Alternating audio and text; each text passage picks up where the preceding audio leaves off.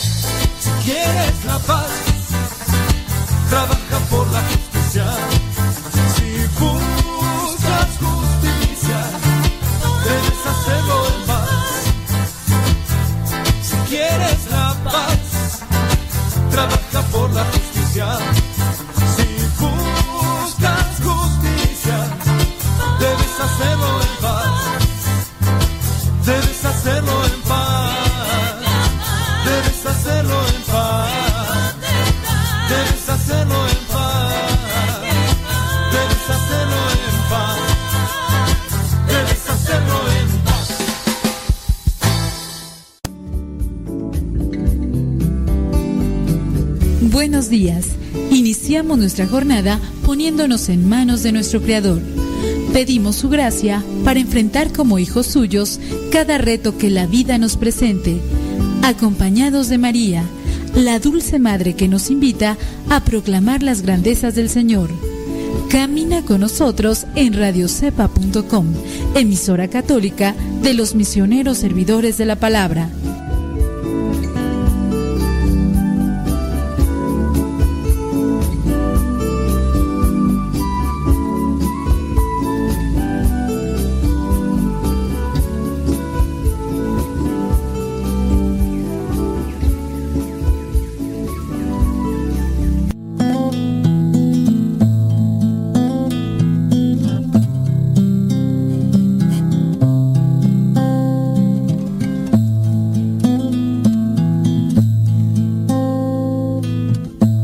En este momento abrir tu corazón a Dios. Abrir tu mente al Creador. Al que modeló tu corazón. Al que te conoce perfectamente. Háblale. No dejes pasar esta oportunidad. En el nombre del Padre, del Hijo y del Espíritu Santo. Señor Jesucristo, te doy las gracias por tantas atenciones que has tenido conmigo. Te doy gracias, Señor, porque me has dado muchas cosas. Y también, Señor, te doy gracias por las cosas que ya no tengo, por las personas que se alejaron o por las personas que están ahorita contigo. Quiero decirte, Señor, que te ofrezco este día con todas las penas y tribulaciones que en él vengan. Y quiero pedirte al mismo tiempo la fuerza de tu espíritu. No me abandones. No me dejes solo en este camino. Sé que me haces falta y por eso te invoco en este momento he llegado a descubrir que si tú estás conmigo, nada me falta. En mi vida, Señor, solo tú bastas.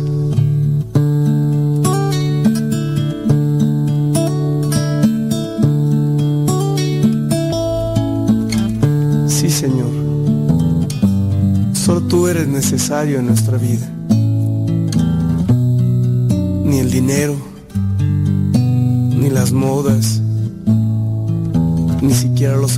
son más grandes que tú. Ayúdame para que este día pueda amarte y de este modo poner todo mi empeño en las cosas que tengo que realizar. Ayuda a mi familia Ayuda a mis hermanos, ayuda a mis amigos. Dame la oportunidad, Señor, de mostrarles a ellos quién eres tú, de decirles que tú eres el Todopoderoso y que solamente tú eres indispensable en nuestra existencia.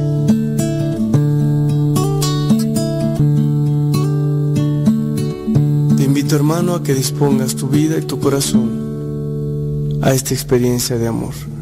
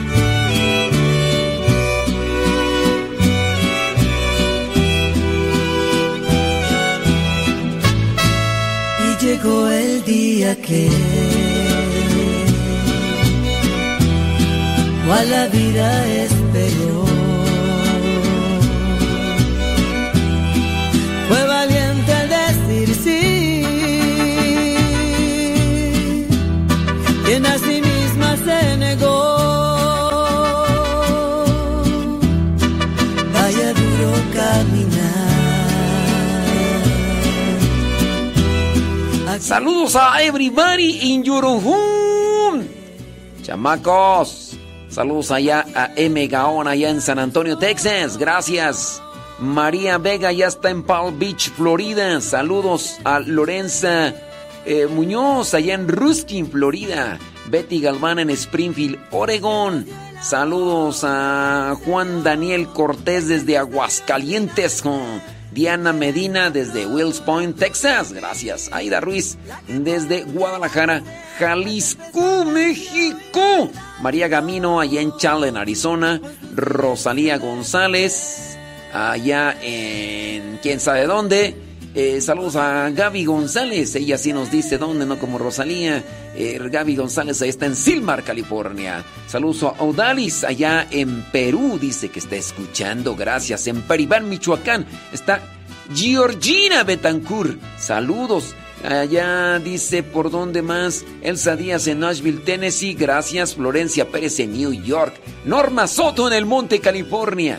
Betty Galván en Springfield, Oregon, Alejandra Ayala allá en Columbus, Ohio. Muchos thank yous, thank yous, thank yous. San Francisco del Rincón se hace presente con Eva Melentes. Échele pues, hombre. Saludos, dice. Eh, ok. Mm, mi nombre. Ándale tú. Ahorita vamos, ¿cómo no? Vamos a, vamos a revisar eso. Si es cierto, señores y señores consejos prácticos para buscar la santidad. Si quieres la flor en tu vivir, la que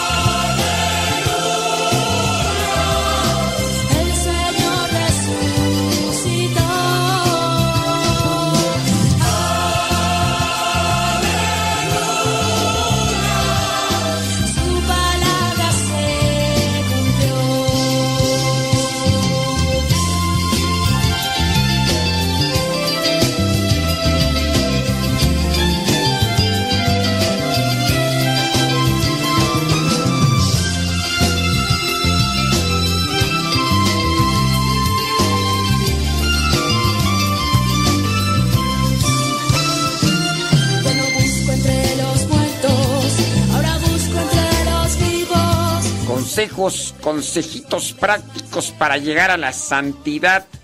Primero, ve a misa con devoción profunda. Ve a misa con devoción profunda. Santidad, santo, ser reservados para Dios, reservarse para Dios. Que los pensamientos, que las palabras, que las acciones incluso hasta que los sentimientos, pienso yo, que es una de las cosas que a lo mejor no, no consideramos, también los sentimientos reservados para Dios. ¿Cómo te levantaste el día de hoy? Eh, ¿Teniendo resentimiento? ¿Teniendo coraje? Eh, ¿Buscando la manera de echar más pleito? ¿De, de seguir ahí discutiendo sobre un tema en específico? ¿De reclamarle a, a, la persona que con la que tienes un cierto tipo de oh, todos esos sentimientos, pues yo digo, no son buenos, no son buenos. Ser santo es voy a buscar estar bien con Dios, voy a estar en paz con Dios, no andar haciendo tanta polvadera, hombre, ya. Sosiégate, tranquilízate. Voy a respirar profundo. Ya lo pasado, pasado, no me interesa. Todo quedó en... Ya. Hoy hay un nuevo día, hay una nueva oportunidad. Vamos a acomodar las cosas y a dejar todo lo malo, lo negativo, lo estarle dando vueltas y dando vueltas a lo que pasó ayer, antier, hace una semana, hace un mes. Hay personas que hace dos, tres, cuatro años y siguen dándole vueltas y vueltas. Como dijo también aquel de la canción, pero qué necesidad, para qué tanto problema.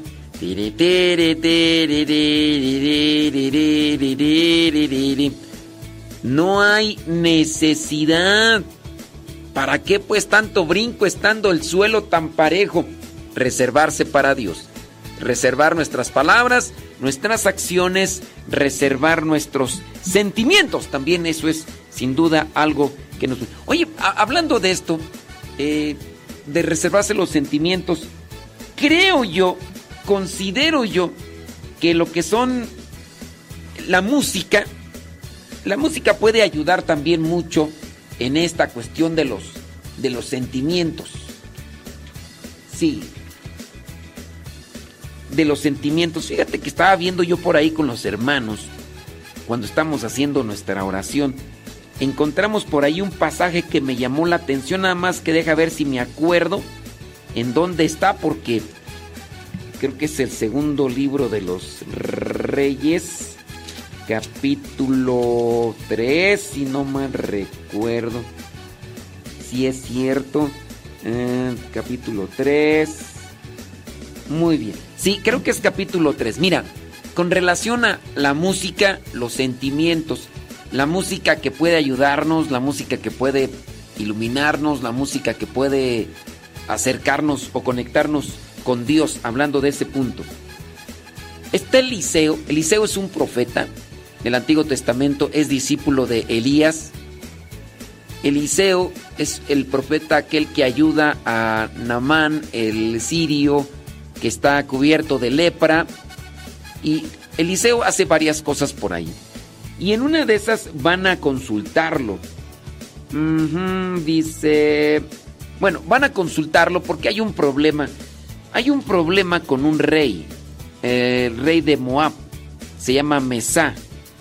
Dice que se dedicaba a criar ovejas y tenía que entregar como tributo al rey de Israel cien mil corderos y cien mil carneros con su lana.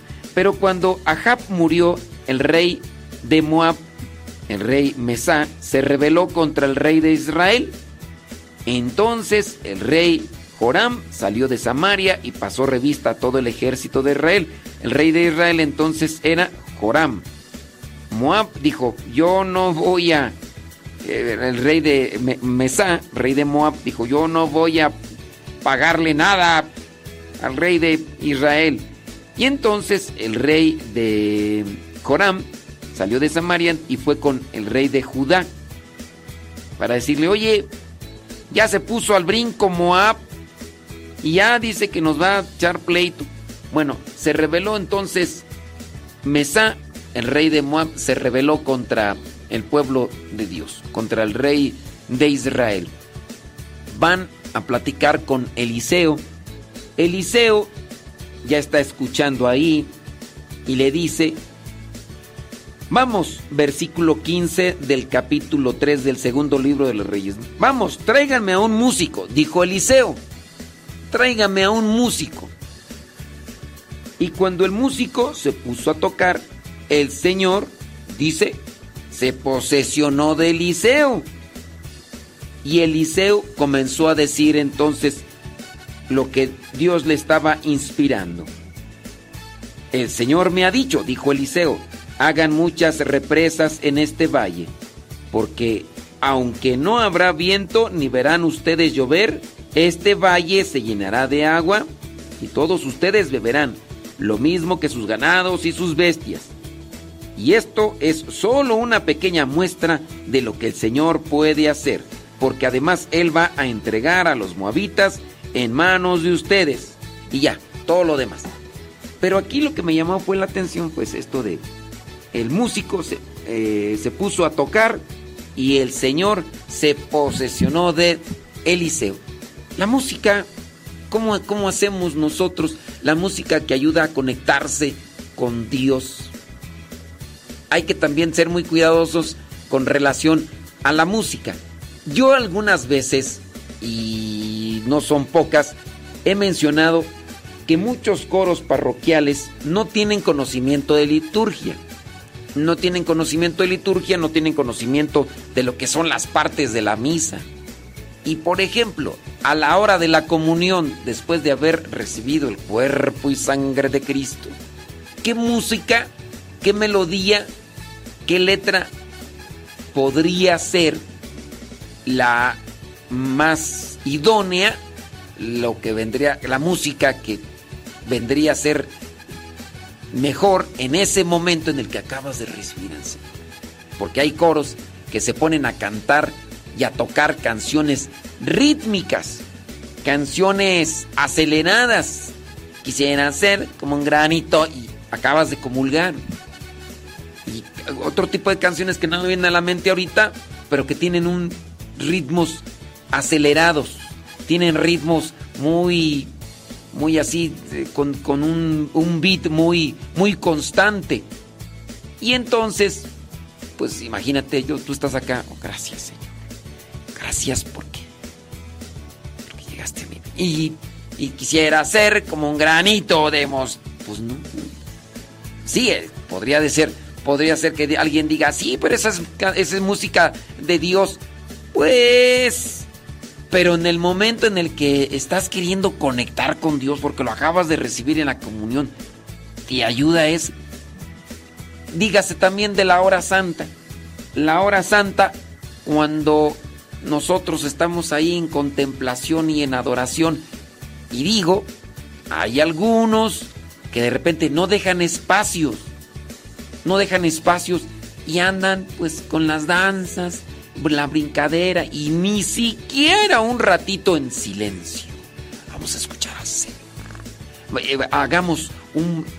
Quizá la mejor, si les gusta así, con música alegre, pues un tiempecito alegre, otro tiempecito así, pero no toda la hora santa, pura brincadera.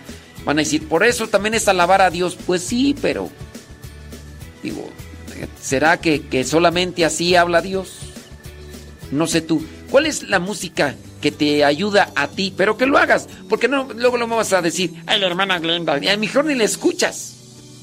No, o sea, que realmente lo hagas. Si es que tú buscas alguna música que te ayude a conectar con Dios. ¿Cuál, cuál es esa música?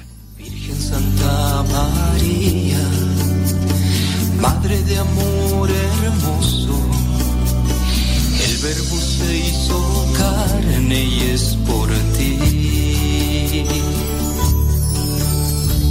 Madre del verdadero Dios y madre de la iglesia, yo entre tus manos, tú rezas a Dios por mí.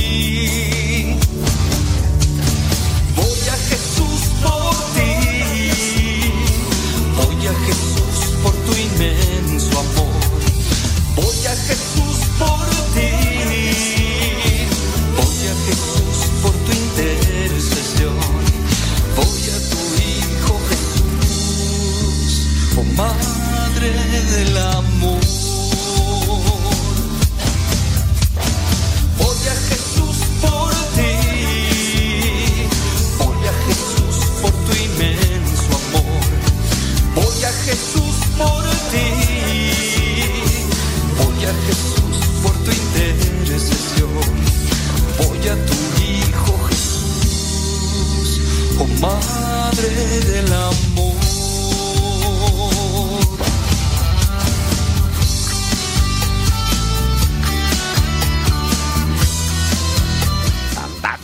Dice por acá una persona, dice, pregunta, dice, ¿por qué los padres no prohíben los cantos que son protestantes a coros en la misa?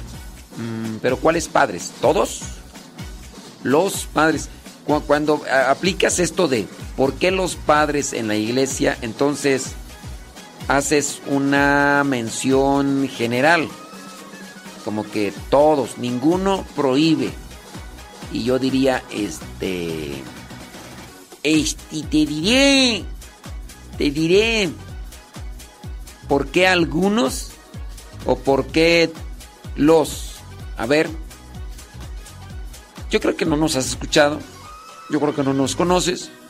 Yo creo que tú tampoco has visto a otros eh, sacerdotes que han hablado sobre el tema.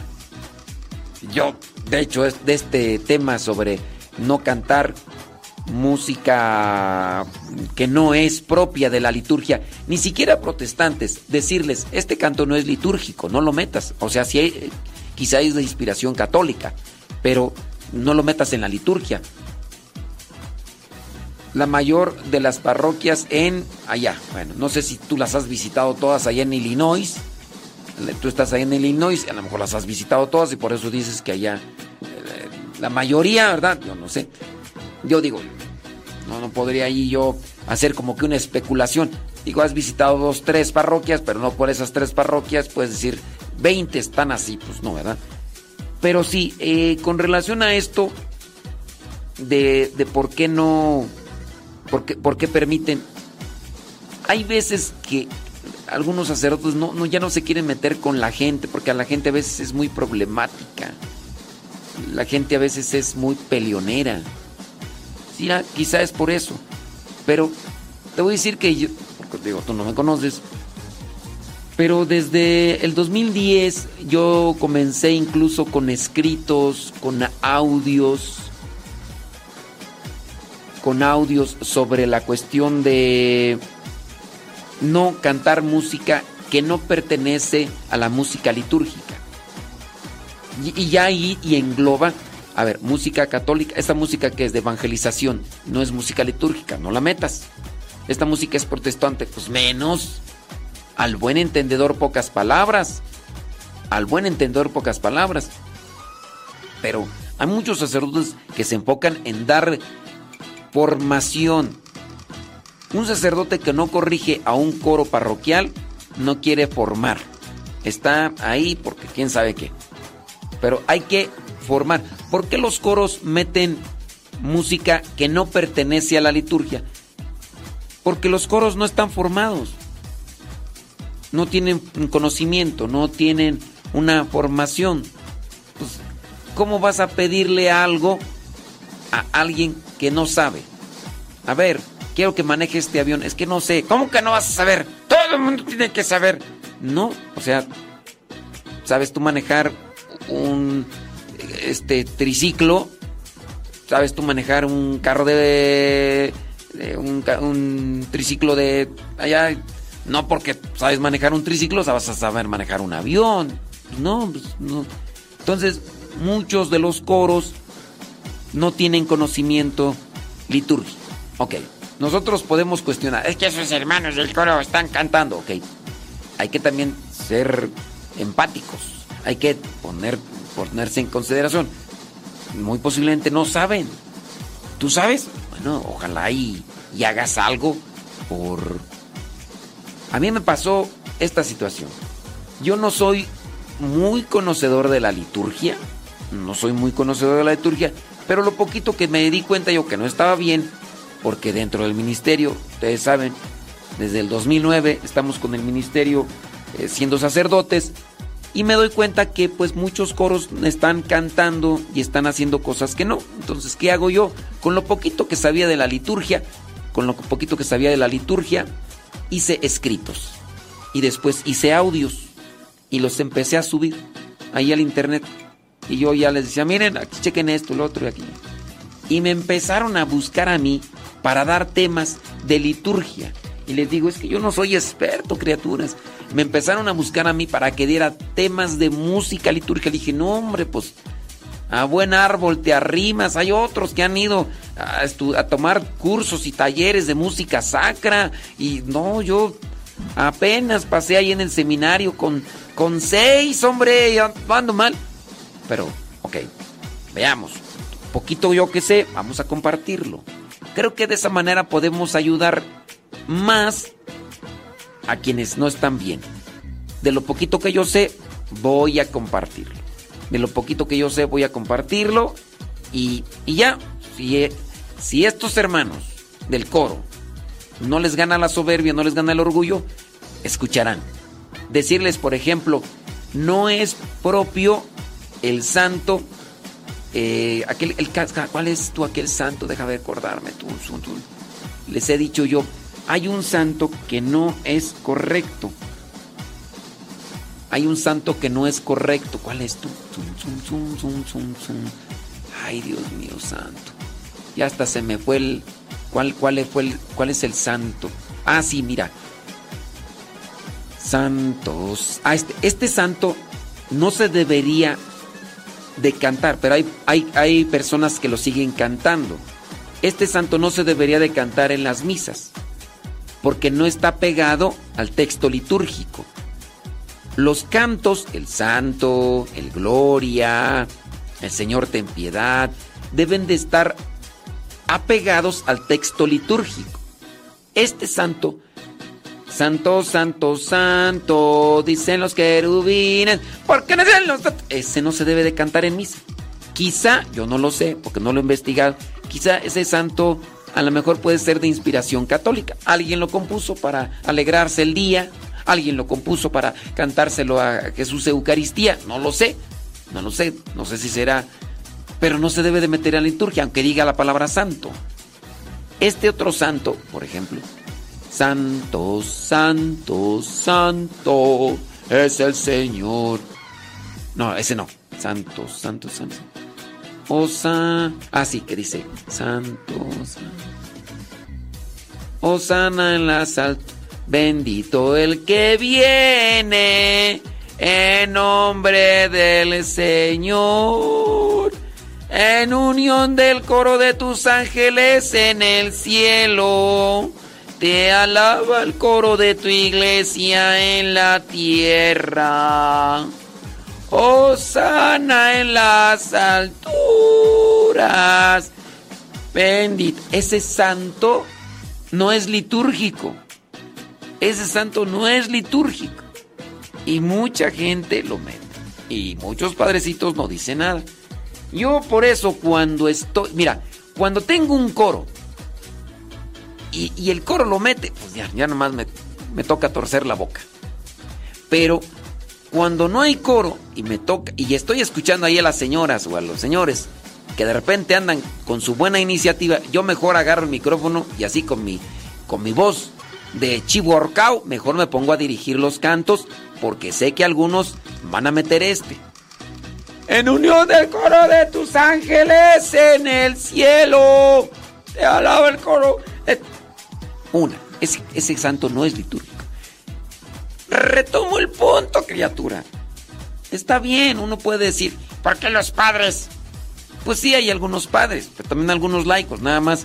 Pues sí, a lo mejor ya aprendieron, ya conocieron, y ahora nada más podemos estarnos enfocando. O te puedes estar enfocando y decir, están mal, los padres no hacen esto, las madres no hacen nada, los misioneros no hacen nada. Y bueno, ¿y tú qué estás haciendo?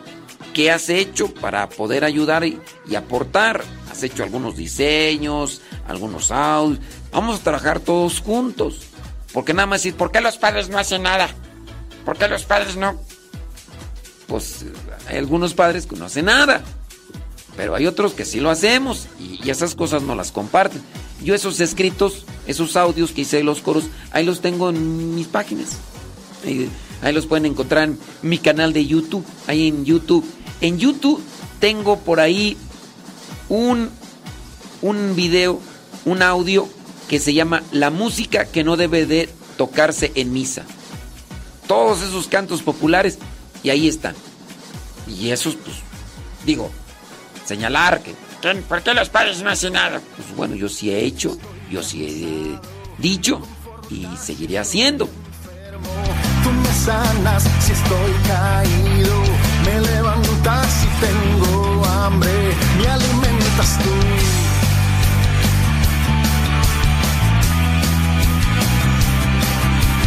Tú, tú, tú, solo tú, tú, tú, tú, tú, tú, solo tú, tú, tú, Jesús, y estoy triste, tú me animas si estoy perdido, tú me orientas si tengo frío, tú me abrigas si tengo miedo, me haces fuerte tú, tú, tú, tú, solo tú, tú, tú, tú, tú, tú, solo tú, tú, tú, Jesús, tú, tú, tú, solo tú, tú, tú, tú, tú, tú, solo tú, tú, tú, Jesús, tú, tú, tú, solo tú, tú, tú, tú, tú, tú, solo tú, tú, tú, Jesús, solo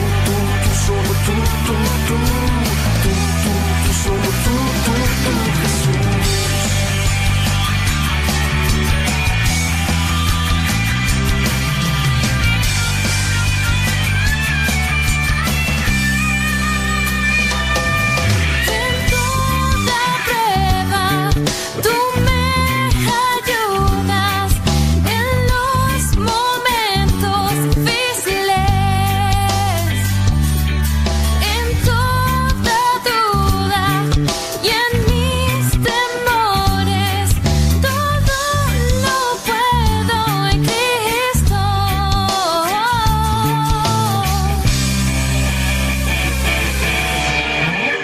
Qué bárbaro, qué bárbaro.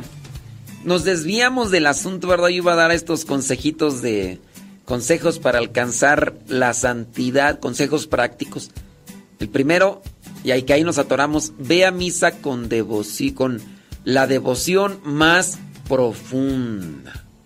Voy a misa, me dispongo, pongo el celular en modo avión, pongo ahí el celular en si- silenciador desde, antes de entrar porque soy consciente que estoy entrando a la misa.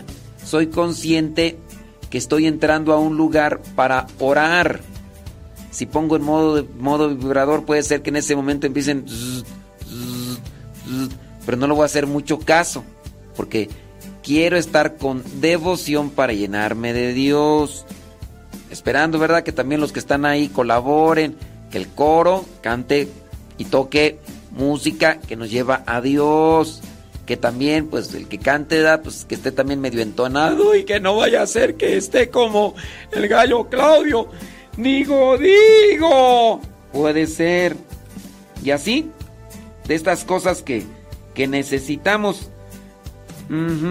Está bien que que falta de servidores de la misma persona que leyó. A ver, está bien que falta de servidores la misma persona. ¿Cómo va? Que la misma persona que, que, que leyó que. ¿Dónde está? Está, está, está bien que falta de servidores la misma persona que leyó la primera lectura también lea el salmo. Pues si no hay.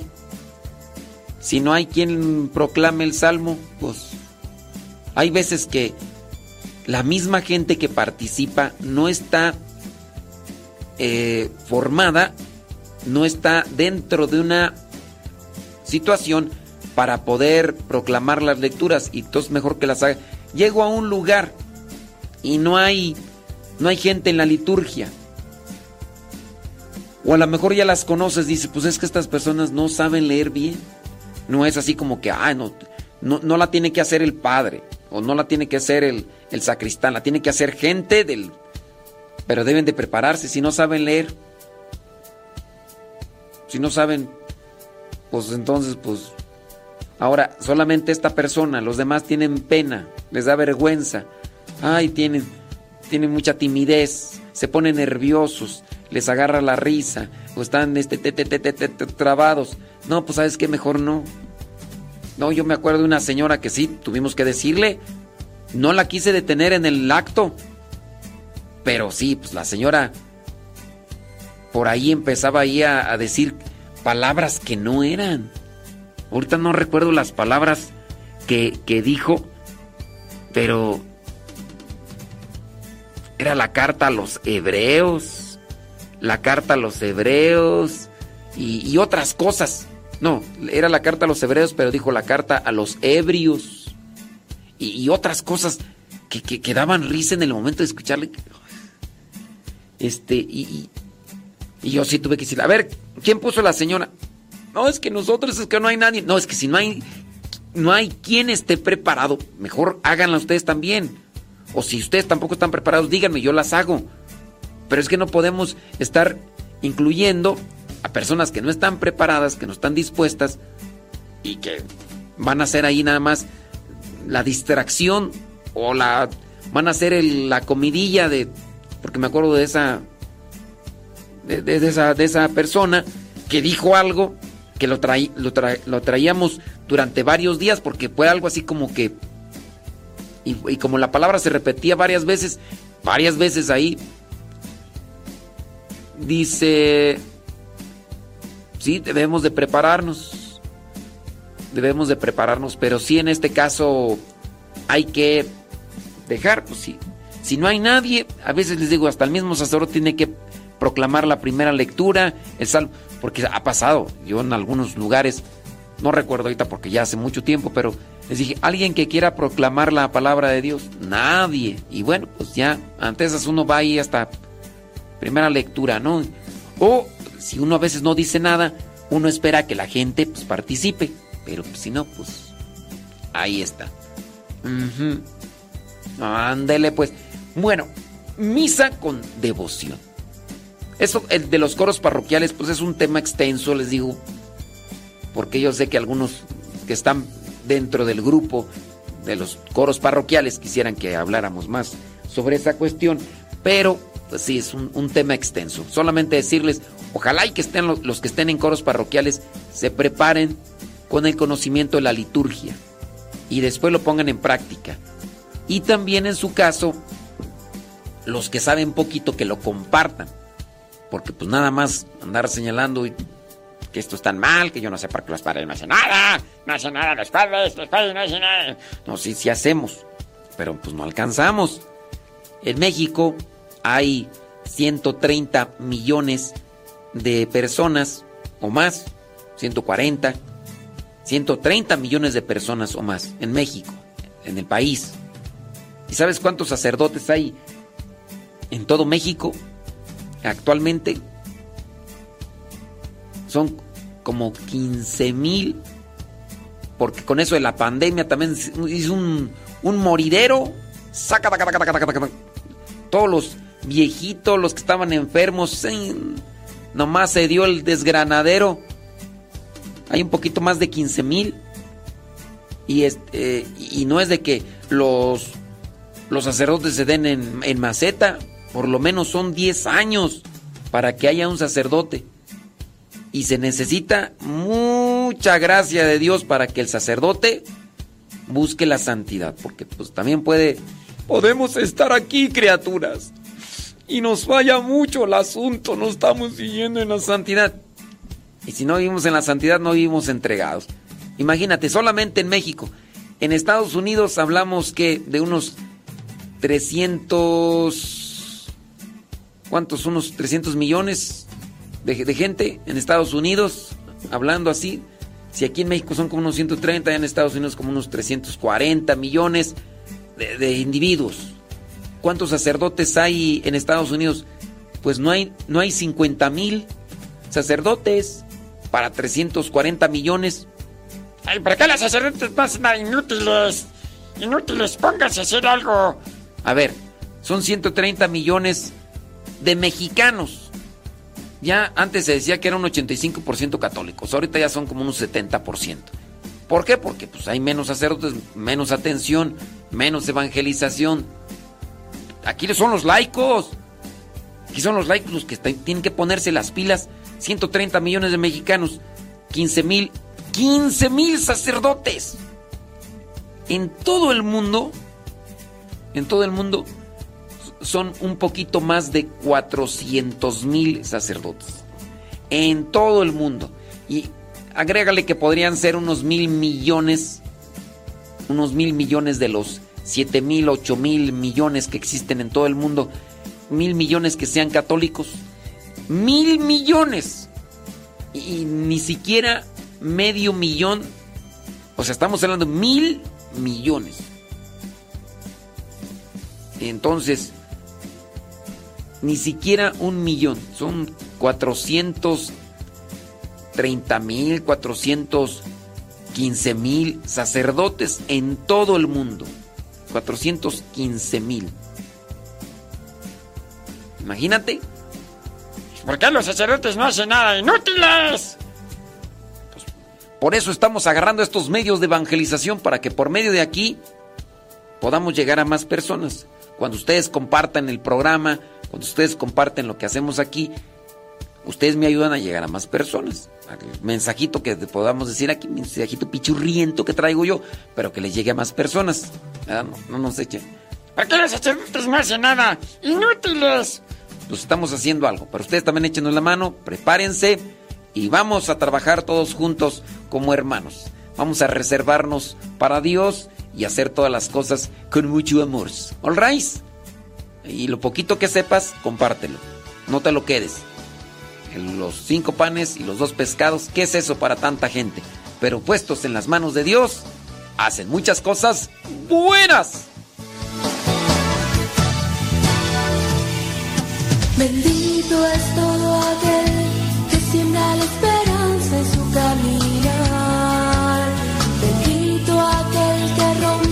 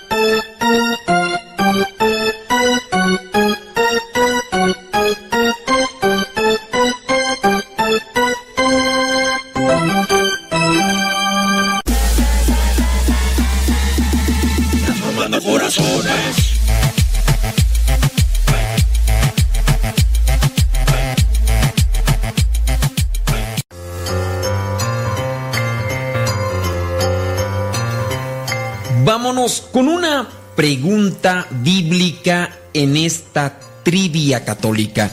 La trivia católica es una pregunta con tres posibles respuestas y entonces tú que me estás escuchando tendrás que ver cuál es la respuesta.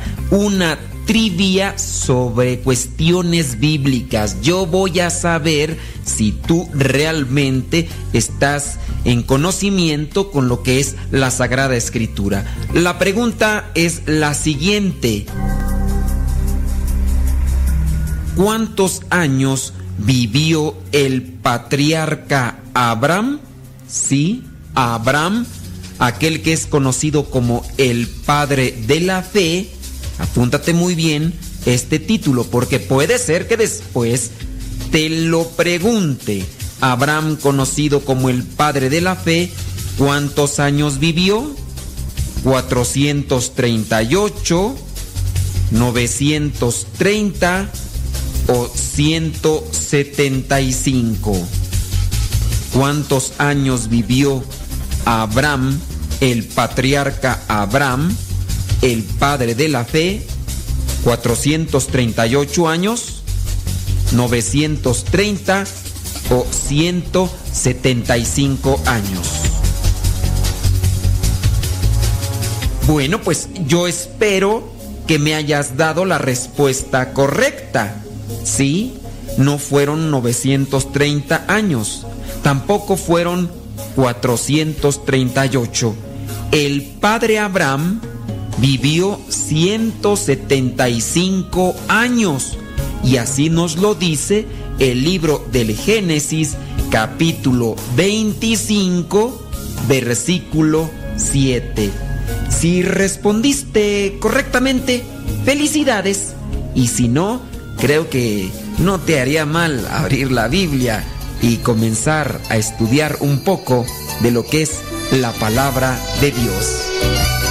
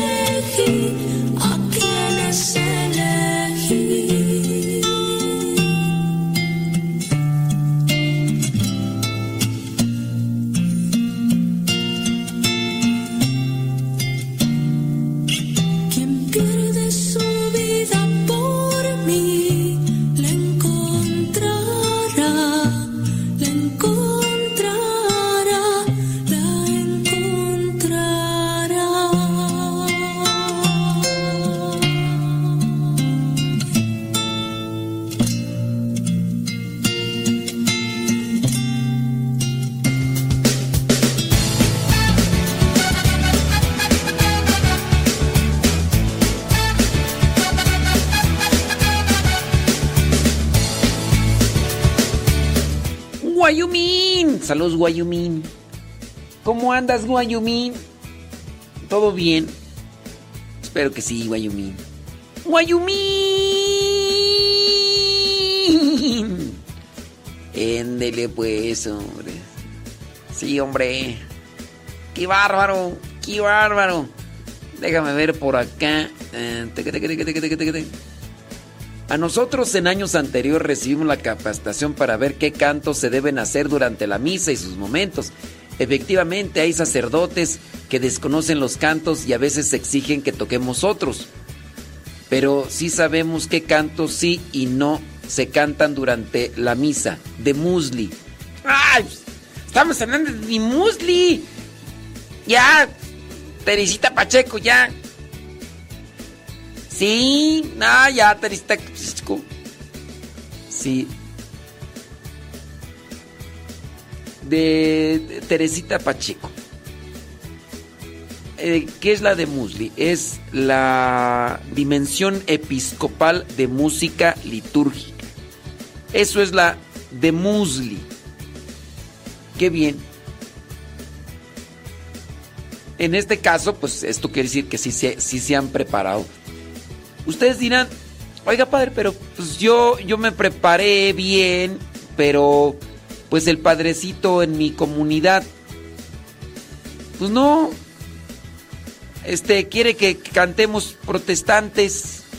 Bueno, pero por lo menos, por lo menos en este caso, tú ya sabes que esos no son. Y tú pues, ya además dices, ay Señor, pues, pues te pedimos por el padre fulano de tal que está más perdido que la chinita de cepillín. Y ya. Sí, por ahí.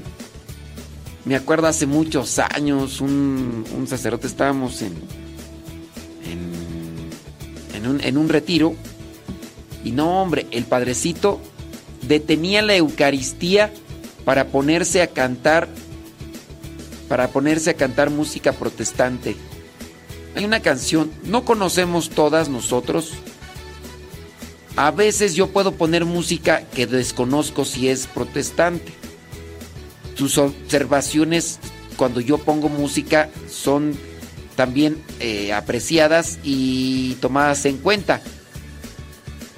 En este caso me gustaría, por ejemplo, que, dijeran, "Es- ese canto es protestante, él lo interpreta, ya me dicen el grupo, ya para tener una referencia. Pero nada más mandarme un mensaje y decir, ese es protestante, este, ese cuál, ese canto que puso, pues es que pongo varios, escritura. Pero bueno, con relación a esto, les decía de cierto sacerdote que que hasta de- detuvo la, la estaba la consagración, entonces detienen la consagración, llega a la mitad y dice, a ver, vamos a cantar La niña de mis ojos. Y hay un- una canción protestante de Daniel Calvetti, que creo que es también este pastor protestante, ¿no? Y, y pues no. Ay, ¿qué tiene de malo que metan música? Pues si son, son de Dios. Sí, pero no son litúrgicos. Sí. En este caso, tampoco son este, cristianos católicos. Entonces, por eso, y muchas cosas más. Por eso no se debe de poner, porque no es litúrgico y además no es cristiano católico. No se deben de poner cantos que no son litúrgicos en la misa.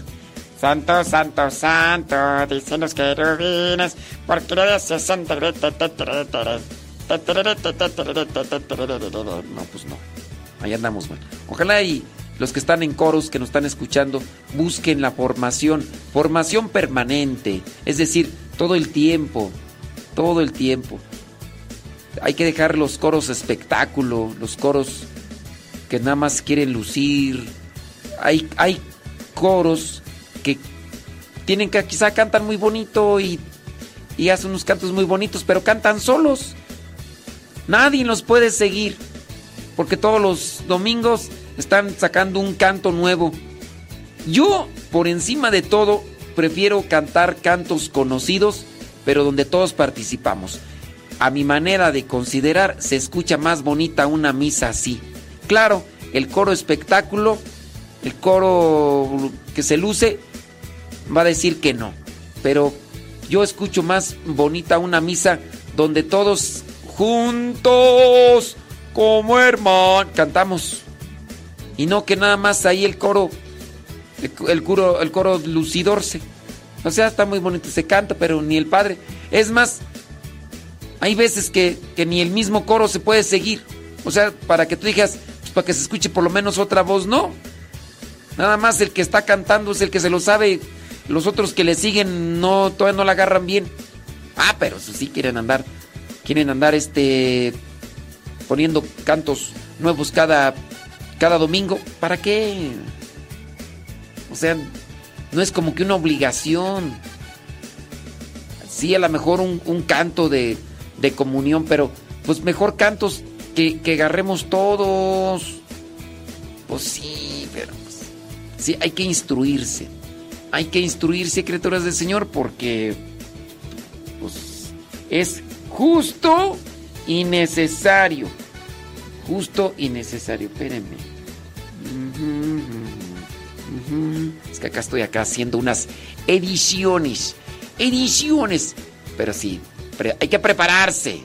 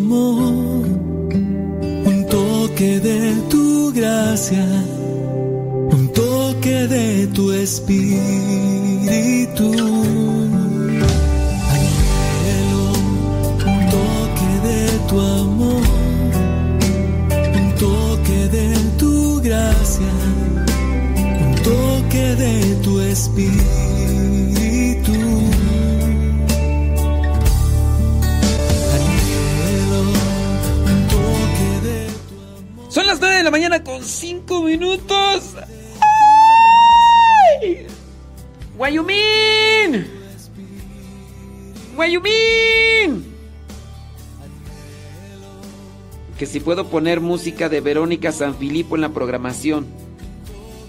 Este. Pero es que la música de Verónica San Filipo es, es, lenta. ¿Quieres que ponga música lenta ahorita? Ahí va tu música lenta.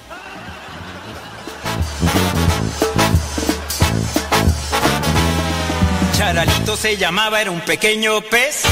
Era inteligente y de buen corazón, aunque muchas veces no actuado Se sentía pequeño y de poco valor, pensaba que el perdón no llegaría a conocer. Un día Charalito supo que el Señor pasaba por su barrio y lo quiso ver. No se sentía digno de encontrarse con Dios. Se quedó a lo lejos sin dejarse ver. Escondido entre los peces se quedó escuchó una voz diciéndole su nombre Señor le miró, le dijo que esa noche cenaría con él. Charalito, charalito, ya no temas. El Señor te liberó, rompió cadenas. Charalito, charalito, ya no temas. Él miró tu corazón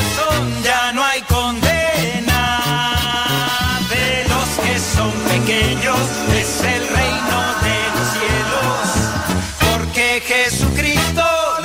tú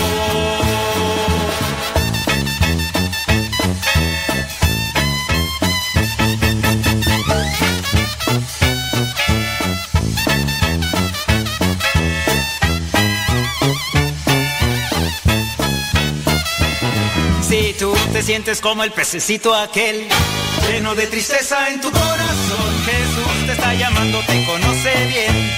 Todo lo que quiere es darte su perdón, quiere que camines siempre junto a Él. Y escuchó una voz diciéndole su nombre, y el Señor le miró, le dijo que esa noche cenaría con Él. Charalito, ya no temas. El Señor te liberó, rompió cadenas. Charalito, Charalito, ya no temas. Él miró tu corazón, ya no hay condena. De los que son pequeños, es el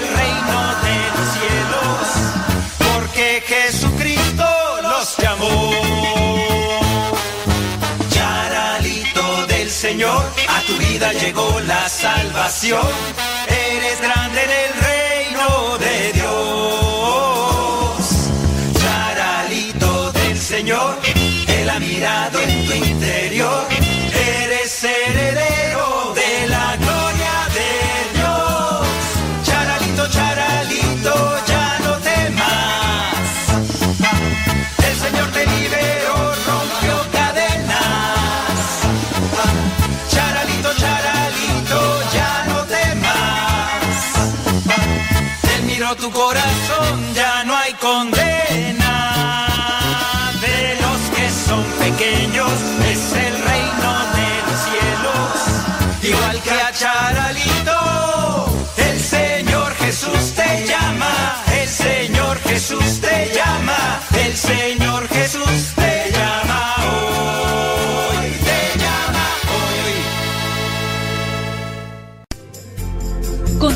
nuestra programación. Estás en radiocepa.com, emisora católica de los misioneros servidores de la palabra.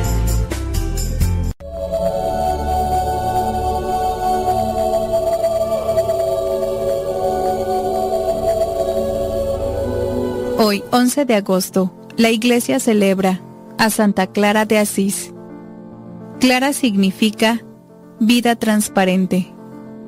Santa Clara nació el 16 de julio del año 1193 en Asís, Italia. Su conversión hacia la vida de plena santidad se afectó al oír un sermón de San Francisco de Asís. Cuando ella tenía 18 años, San Francisco predicó en Asís los sermones de Cuaresma y allí insistió en que para tener plena libertad, para seguir a Jesucristo, hay que librarse de las riquezas y bienes materiales. En secreto se fue a pedirle al santo que la instruyera en el modo de lograr conseguir la perfección cristiana. Él dijo que había que desprenderse de todo, y la animó a dejar la vida de riquezas y comodidades que llevaba y a dedicarse a una vida pobre, de oración y de penitencia. El domingo de Ramos del año 1212, Clara asistió a la celebración, pero estaba como tan emocionada y fuera de sí que no pasó a recibir la palma. Entonces el señor obispo se fue para la banca donde ella estaba y le puso en sus manos la palma bendita. Y aquella noche, a medianoche, acompañada de una sirvienta, salió secretamente de su casa y se fue a dos kilómetros de distancia, donde San Francisco vivía pobremente, en un sitio llamado La Porciúncula. Allá estaba guardado el santo, el cual salió a recibirla junto con sus frailes, llevando todos lámparas encendidas y cantando de alegría. De rodillas ante San Francisco, hizo clara la promesa de renunciar a las riquezas y comodidades del mundo y de dedicarse a una vida de oración, pobreza y penitencia. El santo, como primer paso, tomó unas tijeras y le cortó su larga y hermosa cabellera y le colocó en la cabeza un sencillo manto y la envió donde unas religiosas que vivían por allí cerca, a que se fuera preparando para ser una santa monja. Cuando sus hermanos, que eran muy ricos y esperaban casar a Clara con algún millonario hacendado, se dieron cuenta de la ausencia de la muchacha, se dedicaron a buscarla por todas partes. Al fin la encontraron en el convento donde se había refugiado y quisieron llevársela a la fuerza. Ella se agarró a los manteles del altar que se rasgaron ante tanta violencia de los atacantes y cuando se la iban a llevar, Clara se descubrió la cabeza rapada y dijo, Por amor a mi Cristo Jesús, he renunciado totalmente a todo amor por lo material y mundano. Los hermanos al verla así tan resuelta, coma, desistieron de tratar de llevársela. San Francisco hizo que Clara se fuera a vivir junto a la iglesia de San Damián de Asís, en una pobre y humilde casa. Y he aquí que su hermana Inés y su propia madre se dedicaron a irse también de monjas con ella. Y muchas personas más se dejaron atraer por esa vida de oración y de recogimiento. y así pronto el convento estaba lleno de mujeres dedicadas a la santidad. San Francisco nombró a Clara como superiora de la comunidad, y aunque ella toda la vida trató de renunciar al puesto de superiora y dedicarse a ser una monja de segunda orden, sin embargo, por 40 años fue la superiora del convento, y las monjas no aceptaron a ninguna otra en su reemplazo mientras ella vivía. Y es que su modo de ejercer su autoridad era muy agradable y lleno de caridad. Servía la mesa, lavaba los platos, atendía a las enfermas, y con todas era como una verdadera madre, llena de comprensión y misericordia.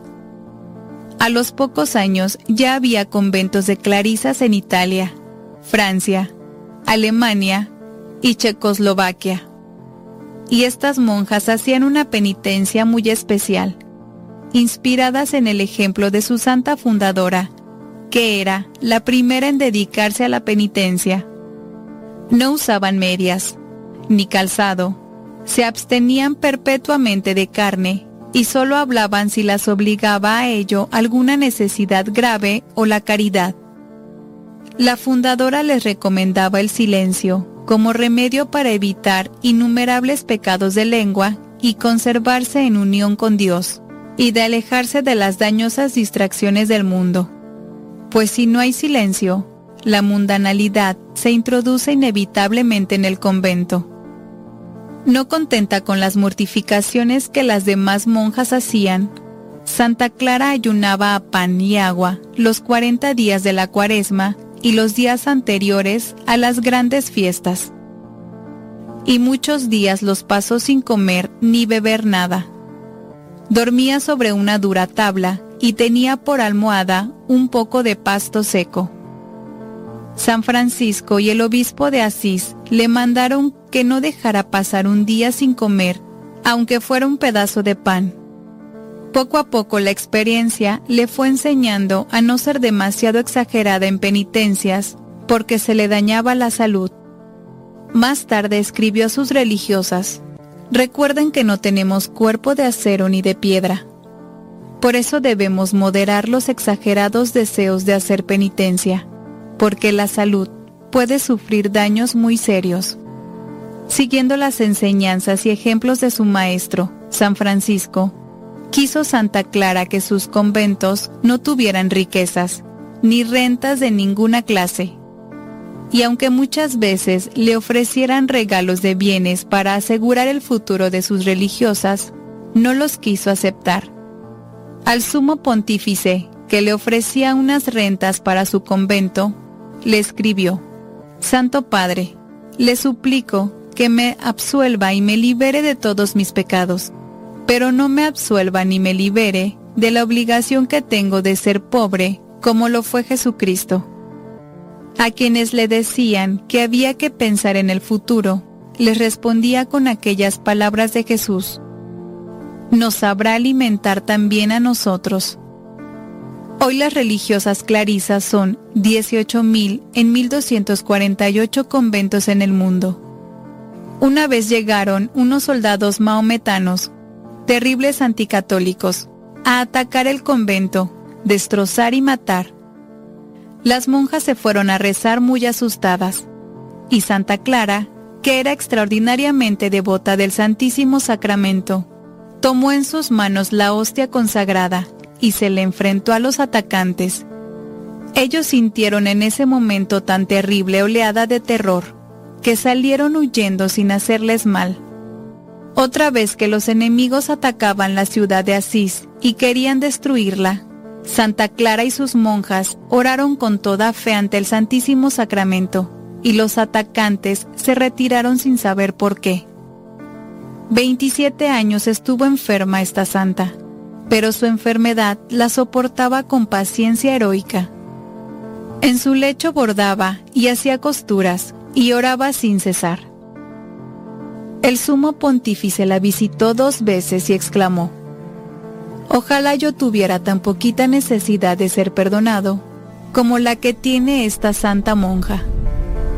Cardenales y obispos iban a visitarla y a pedirle sus consejos. San Francisco ya había muerto y tres de los discípulos preferidos del santo, Fray Junípero, Fray Ángel y Fray León, le leyeron a Clara la pasión de Jesús mientras ella agonizaba. La santa repetía, desde que me dediqué a pensar y a meditar en la pasión y muerte de nuestro Señor Jesucristo, ya los dolores y los sufrimientos no me desaniman, sino que me consuelan. Falleció el 11 de agosto del año 1253, a los 60 años de edad y 41 años de ser religiosa. Se fue al cielo a recibir su premio. Rodeada de sus hermanas y de los frailes, León, Ángel y Junípero. De ella se dijo, clara de nombre, clara en la vida y clarísima en la muerte. La noticia de la muerte de la religiosa conmovió de inmediato, con impresionante resonancia, a toda la ciudad. Acudieron en tropel los hombres y las mujeres al lugar. Todos la proclamaban santa y no pocos, en medio de las frases laudatorias, rompían a llorar. Muy pronto comenzaron a llegar verdaderas multitudes de peregrinos al lugar donde yacía la religiosa, popularizándose una oración a ella dedicada. Verdaderamente santa, verdaderamente gloriosa. Reina con los ángeles, la que tanto honor recibe de los hombres en la tierra. Intercede por nosotros ante Cristo, tú, que a tantos guiaste a la penitencia, a tantos a la vida. Ella es Santa Clara de Asís, fundadora y monja, y su fiesta se celebra el 11 de agosto.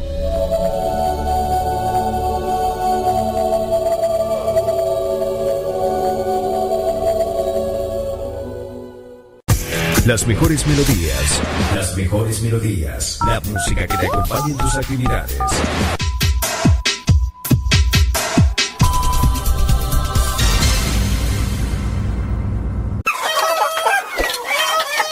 Alexa, pon Radio Cepa. Esta es Radio Cepa, la radio de los misioneros servidores de la palabra.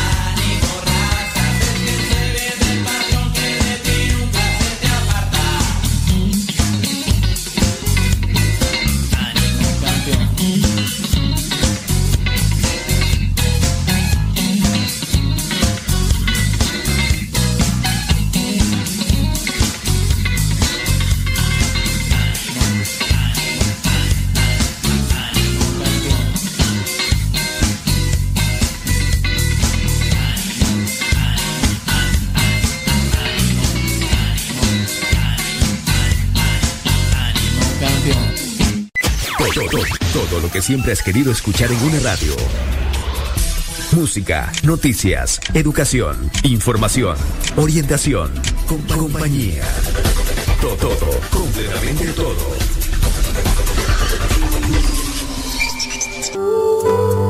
La verdadera oración nace del corazón, no de unos labios ágiles. Escuchas Radio Cepa.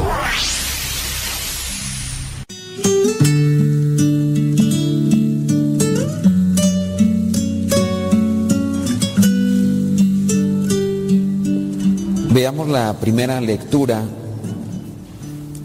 que es un tipo de poema, una cuestión divina pero humanizada que nos sirve para más o menos entender algo de Dios porque es imposible que la mente pequeña de nosotros entienda las cuestiones divinas en su totalidad. Pero pues no es tanto el entender las cosas divinas lo que nos corresponde, sino más bien entender el plan divino en nosotros, para que de esa manera nosotros seamos felices. En el versículo 31 remarca esto, jugueteaba en el mundo creado, me sentía feliz por el género humano. La sabiduría que tiene o que debería tener un impacto en nosotros pero en el caso de la, sabiduría creo que a veces es muy necesario hacer una distinción entre esa sabiduría meramente mundana o del mundo que en ocasiones se utiliza de manera, de manera equivocada o, distorsionada más a una cuestión de, de egoísmo y entender la sabiduría de Dios. Y dentro de este poema o sí, una forma, una estructura eh, muy metafórica en el sentido de, lo material, hablando de la sabiduría que existe desde antes de todo lo, lo material. Veamos ahí, Proverbios 8, 22 al 31. El Señor me creó al principio de su obra, antes de que comenzara a crearlo todo me formó en el principio del tiempo, antes de que creara la tierra, me engendró antes de que existieran las, los grandes mares. La sabiduría de Dios existe pues desde antes de que existiera todo. Y si existe antes de que existiera todo, pues es eterna, ¿no? Ahora,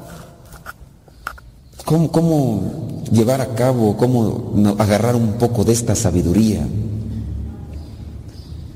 Cuando nosotros mismos a veces nos distanciamos de lo creado por Dios, cuando a veces no nos esforzamos ni siquiera un tantito por querer asimilar esta chispa divina que, que Dios deposita en cada uno de nosotros.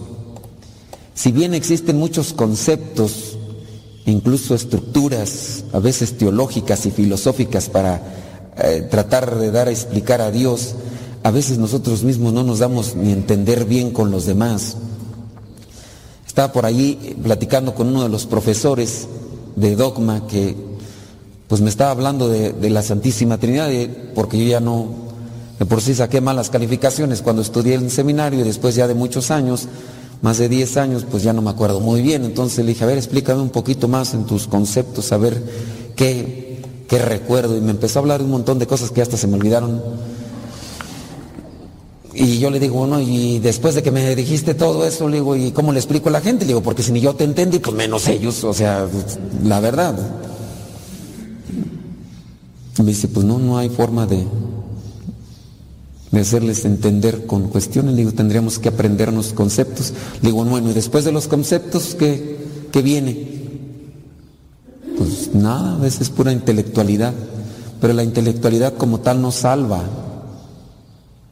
Lo que nos puede llevar, salvar es la sabiduría de Dios puesta en práctica. ¿Y qué nos hace falta para, para entender o para vivir la sabiduría de Dios? Pues conectarnos con Dios.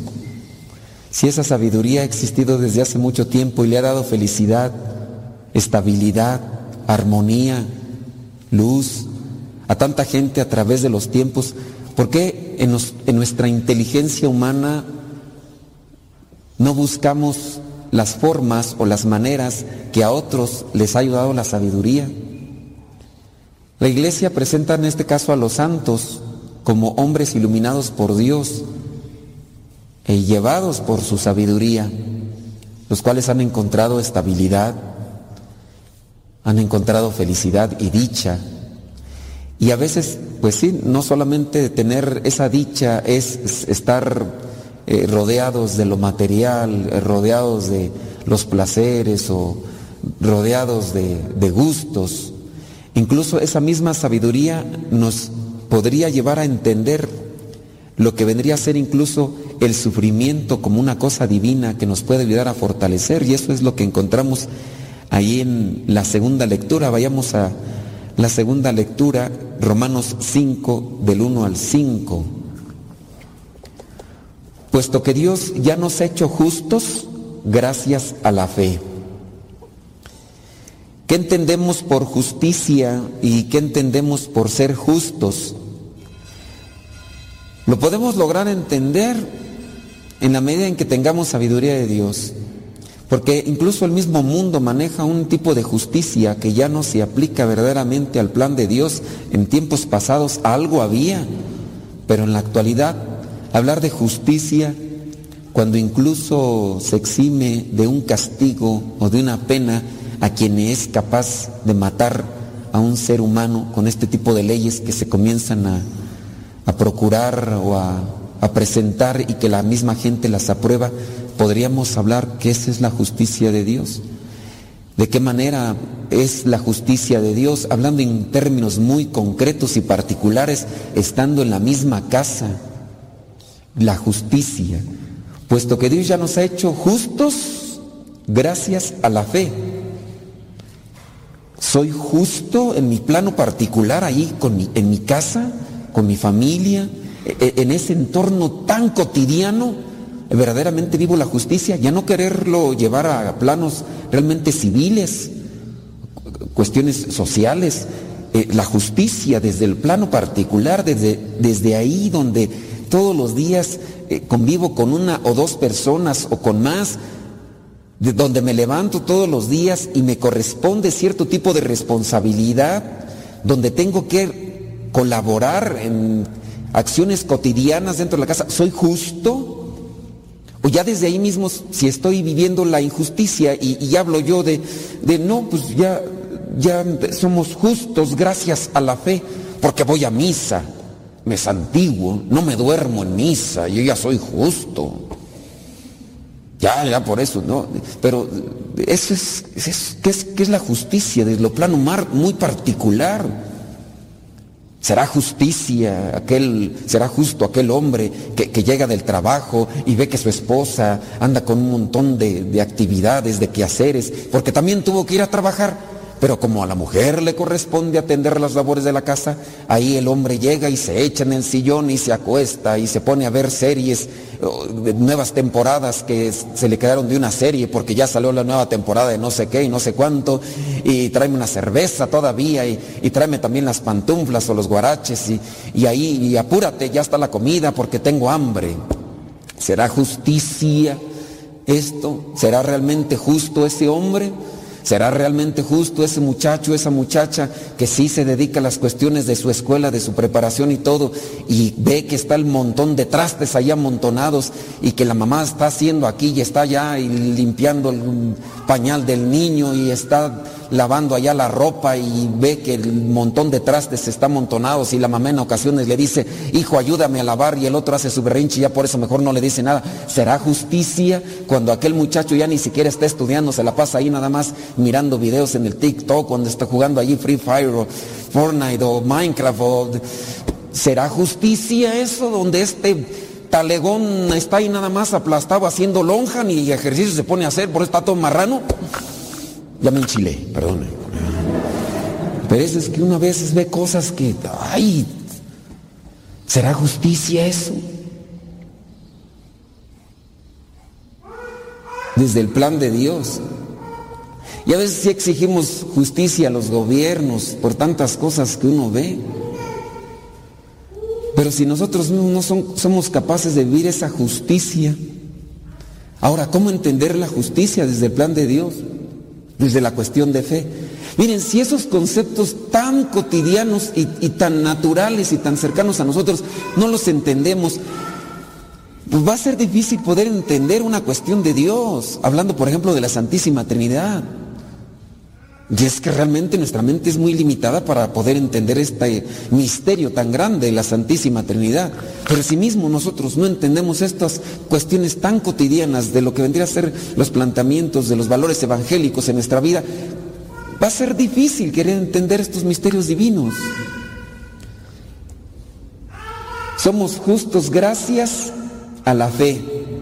Entonces, para poder entender lo que vendría a ser la justicia o el ser justos, necesitamos fe. ¿Y cómo tener la fe? Necesito también tener esa sabiduría de Dios. ¿Cómo, cómo- cómo- cómo tener esa sabiduría de Dios? ¿Cómo tener fe? No, no es una cuestión intelectual, no me voy a poner a leer tantos libros y ya voy a tener sabiduría. No, no voy a tener fe por leerme toda la Biblia, ya me la... Hay gente que incluso hasta pudiera conocer mejor que nosotros la, la palabra de Dios, eh, toda la Biblia, hasta de memoria, y puede ser que no tenga fe.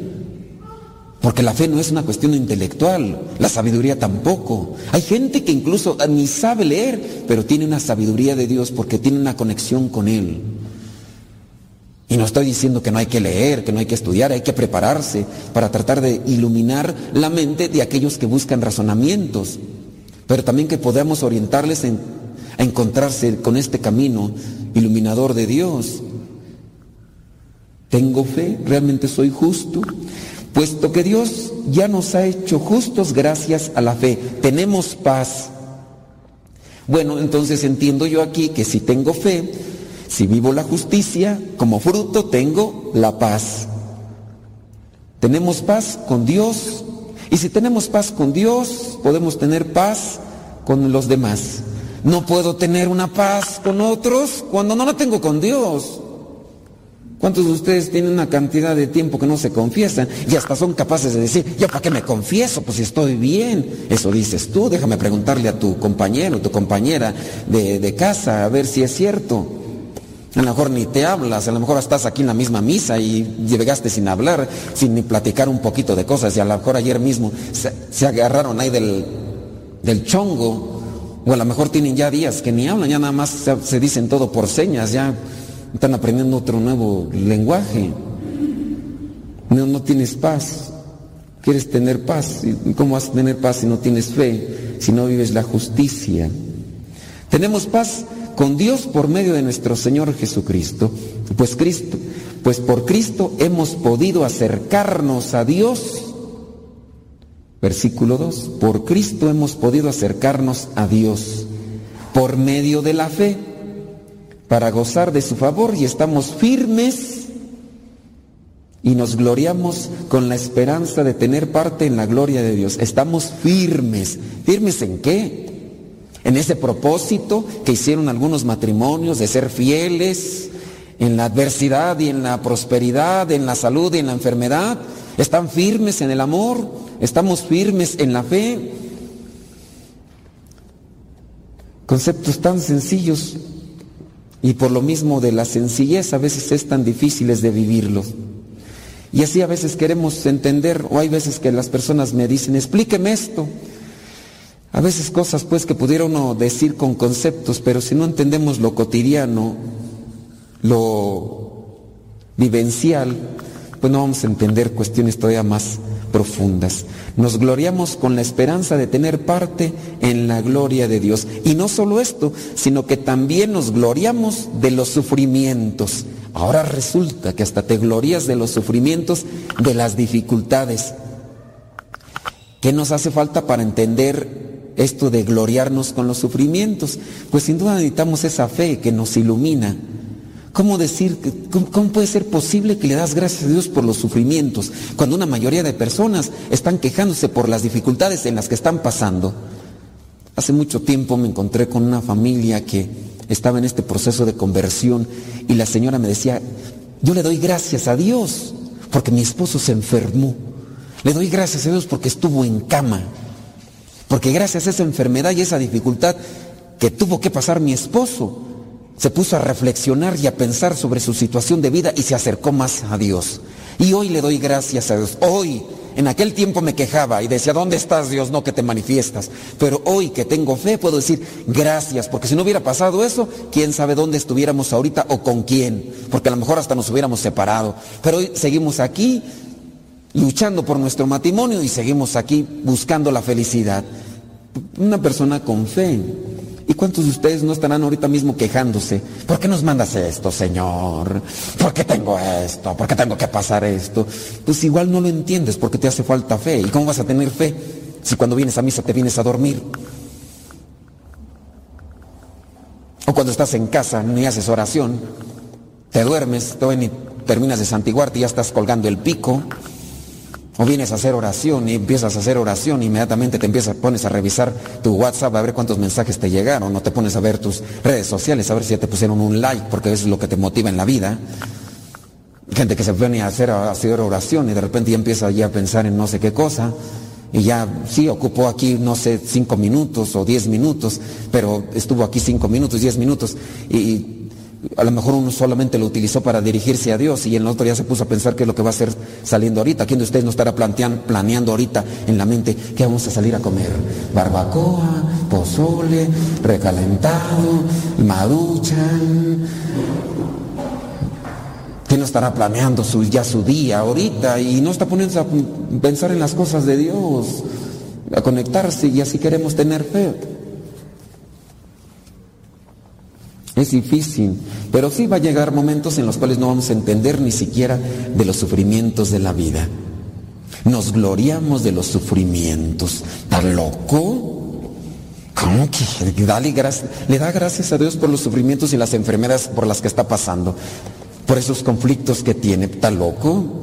Una persona iluminada por la fe entonces entiende estos conceptos. Los que todavía no han sido iluminados por la fe pues ¿qué podemos hacer? Pues nada más vamos a hacer oración por esta persona, a ver si se despabila y se despierta y comienza entonces a, hablarle a Dios todos los días.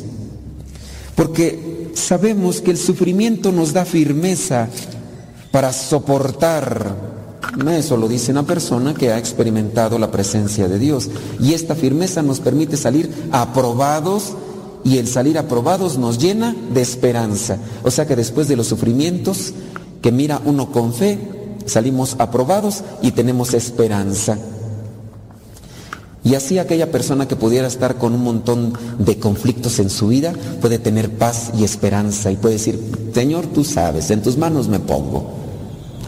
Hace muchos años, pero muchos años, me encontraba yo en una misión, de, hecho era fue la, es la primera misión de la comunidad.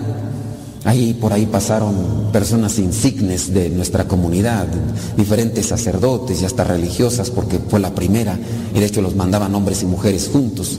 Entonces cuando a mí me mandaron esa misión me fue un tanto difícil porque yo iba a tocar a las puertas de las casas y siempre me decían, ya tomé los cursos bíblicos, hace 10 años, hace 15 años, hace 7 años.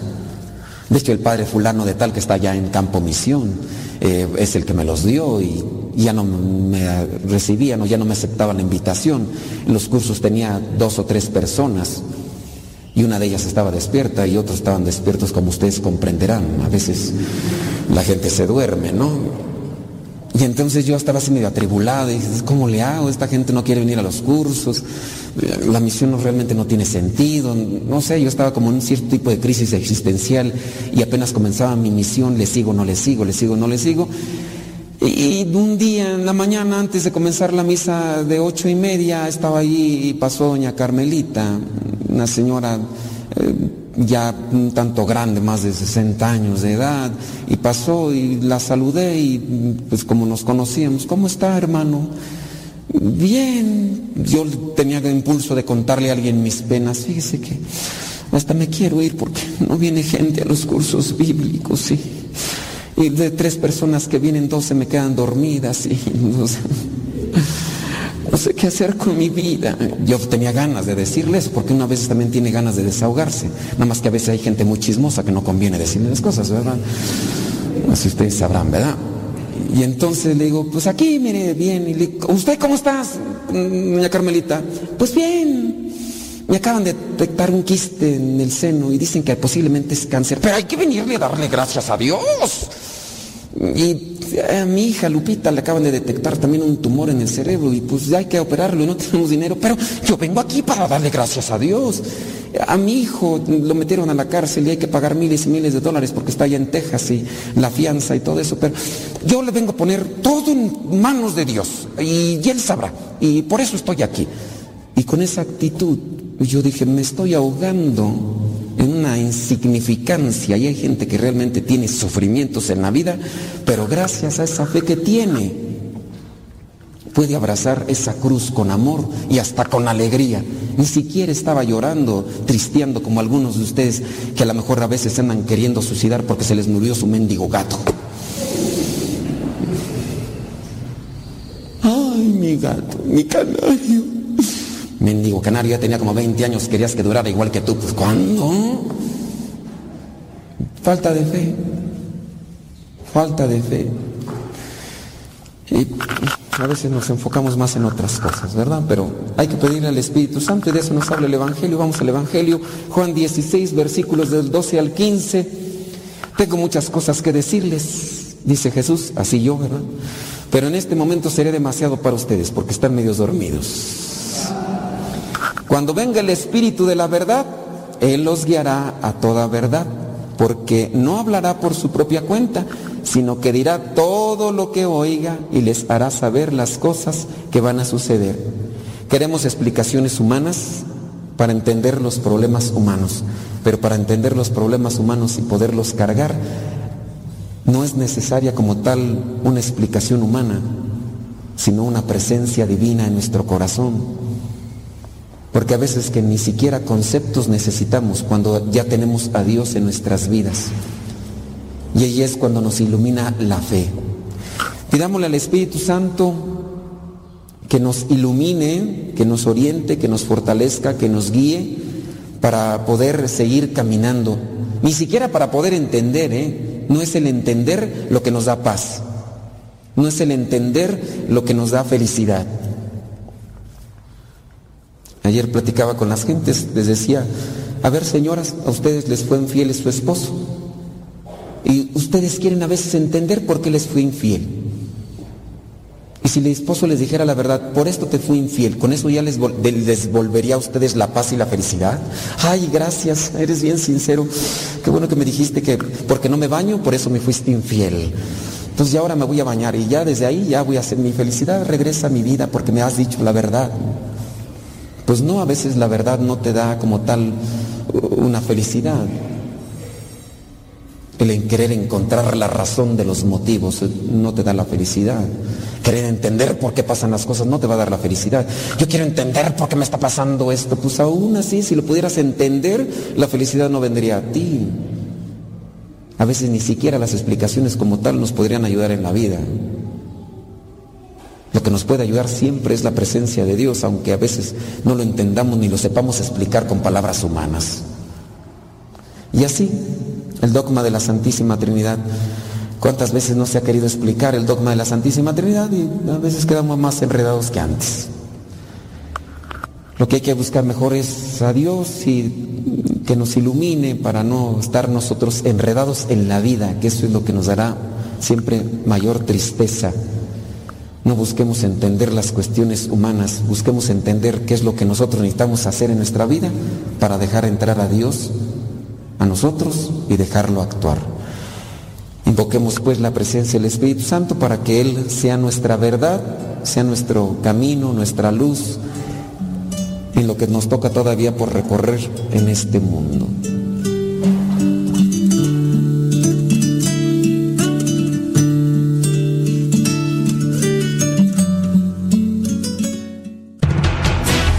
Radio Cepa, Radio Católica por Internet que forma e informa.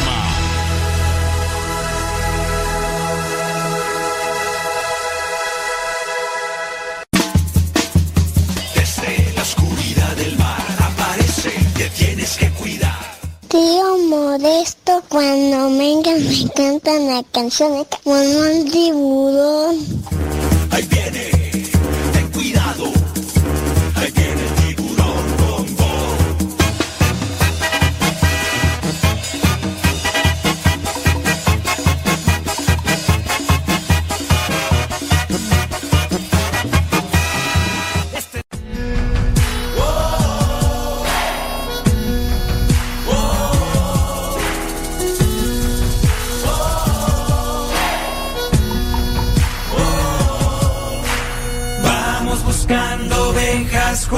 Buen pastor. Vamos buscando ovejas junto al buen pastor. Buscando ovejas que no pueden caminar. Buscando ovejas para sanarlas de su mal. Buscando ovejas. No se cansa el buen pastor buscando ovejas y las busca por amor.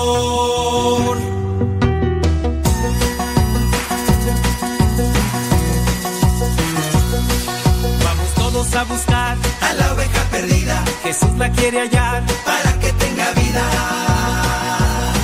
Se escapó por atrevida Del rebaño del pastor y ahora sufre mal herida. por estar lejos de Dios. Buscando ovejas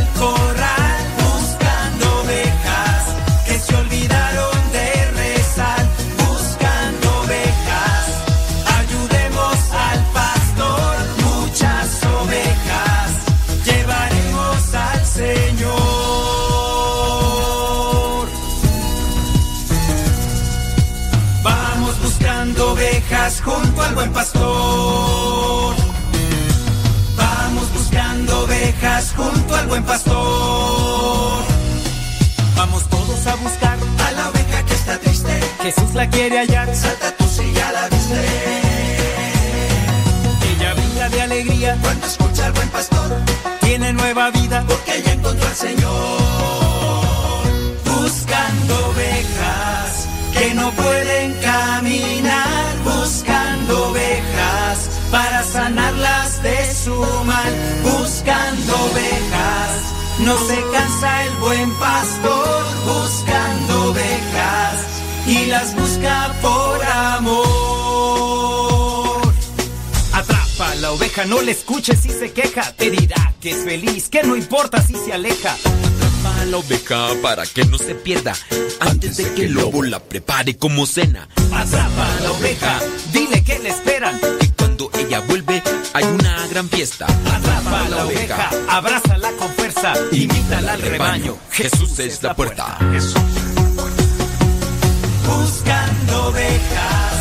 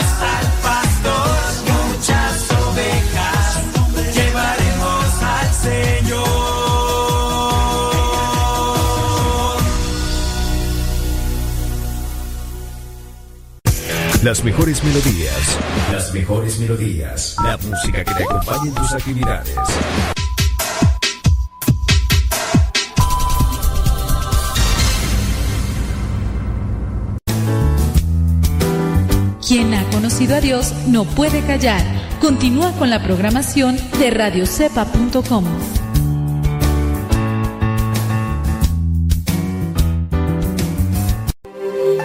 ¿Cómo olvidar el día en que te conocí? Nuestras almas se encontraron. Una bella amistad se convirtió en amor. No cabe duda que fue Dios quien nos unió. Desde aquel día no dejo de pensar en ti. Cada detalle tuyo me cautiva. Te convertiste ahora en parte de mí. El podcast En pareja con Dios presenta consejos para estar vigilantes y no pelear en el matrimonio. Hoy Dios une nuestras vidas y nos da su bendición. Con el correr de los años de matrimonio pueden surgir peleas o discusiones, o discusiones y después peleas. Hay que estar vigilantes para no caer en la provocación que lleva a la pelea, porque las discusiones en parte son buenas. Se buscan las ideas mejores, las ideas más sólidas, las que tengan más fundamento. Pero cuando no se sabe discutir, llega el enojo y después la pelea. Aquí van algunas ideas o consejos que pueden ayudarte a evitar las peleas, confrontaciones, enojos. Número uno, a pesar de que ya lo hemos dicho, tenemos que mencionarlo porque es una forma para estar vigilantes y que si lo aprendemos bien podemos evitar muchas discusiones o muchas peleas. Aprender a escuchar. Hay que estar vigilantes al ver que si el otro viene con mala cara, quizás es porque le pasó algo. Es muy agradable y al mismo tiempo muy revitalizante cuando nos escuchan. Entonces nosotros debemos hacer lo mismo. Para escuchar es fundamental no presuponer ni adivinar lo que el otro quiere decir. Por lo mismo, hay que terminar con las suposiciones o preconceptos. Aprender a escuchar es dejar que el otro termine con lo que quiere contarnos. Número dos, ser conscientes de nuestro estado de ánimo. Hay que estar muy vigilantes con relación a eso. Muchas veces la pareja viene, ya sea de las compras o ya sea del trabajo, dependiendo el caso, y nosotros quizás también estamos un tanto atareados, cansados, estresados, preocupados. Tuvimos un día agotador. Muy posiblemente la esposa, en este caso de las juntas en la escuela, las cosas que tenía que ir a comprar, los útiles escolares, los niños, los vecinos, la mamá. Y tú, a lo mejor en el trabajo, los compañeros, el día y muchas otras preocupaciones pueden cambiar el estado de ánimo. Y si no nos damos cuenta de nuestro estado de ánimo, es decir, no percibimos realmente cómo nos encontramos, puede surgir una discusión. Entonces es fundamental observarnos, analizarnos y si es necesario dirigirnos a una habitación en soledad o al baño y analizar qué estamos sintiendo. Antes de entrar a la casa, hacer un examen en silencio de cómo es que estamos en el estado de ánimo. Respirar profundo e intentar relajarnos. De esa manera, al hacernos conscientes de cómo está nuestro estado de ánimo, evitaremos problemas. Número 3. Expresar lo que nos pasa. No esperar a explotar. Trata de hablar tranquila y relajadamente. Hay que ser claros y concisos. No darle tanta vuelta al asunto. No hacer tanta polvadera para decir dos o tres cosas. Trata de acomodar ideas. No mezcles diferentes situaciones. No hables del presente, del pasado y del futuro al mismo tiempo. Tenemos que ser claros y objetivos y puntuales al hablar. Muchas veces nuestro estado de ánimo no nos permite analizar y reflexionar. Por lo mismo tenemos que tranquilizarnos para poder hacer un razonamiento bien de las cosas como tenemos que decirlas. En vez de echar culpas, concentrémonos en lo que nos pasa. fulano, sutano, mangano tienen la culpa. Y es que antes, y es que después, y es que me dijeron, y es que hicieron. Acomoda tus ideas, expresa tranquila y relajadamente. Número 4.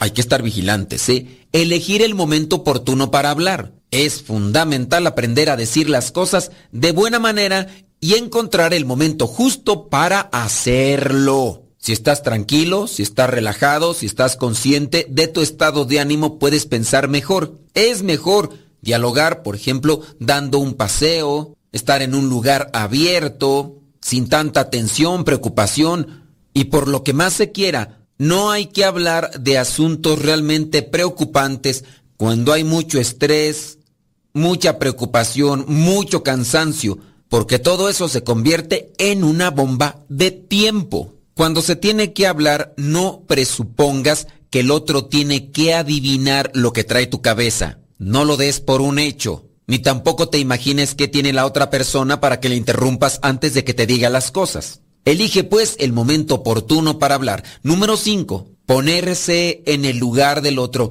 Cuando la pareja dice algo que nos parece agresivo, es recomendable contar hasta 10 y preguntarle qué le está sucediendo. Decirle que le comprendemos y proponerle soluciones. Ponerse en el lugar del otro es ser compasivos, ser comprensivos. Para eso necesitamos mucha humildad y paciencia. Y último punto, tomar la decisión de que no vamos a discutir. Esto es fundamental, tiene que ser un trato, tiene que ser un tipo de mandamiento o un pacto. Si el otro quiere discutir, no seguirle la corriente. Ser firmes en esto, recordar que se le ama y que todos necesitamos vivir en armonía y que no es conveniente enojarse porque no se consigue con eso ninguna solución. Pacto, regla, mandamiento, como le quieras llamar. Recordemos que una relación matrimonial estable, con caridad, confianza,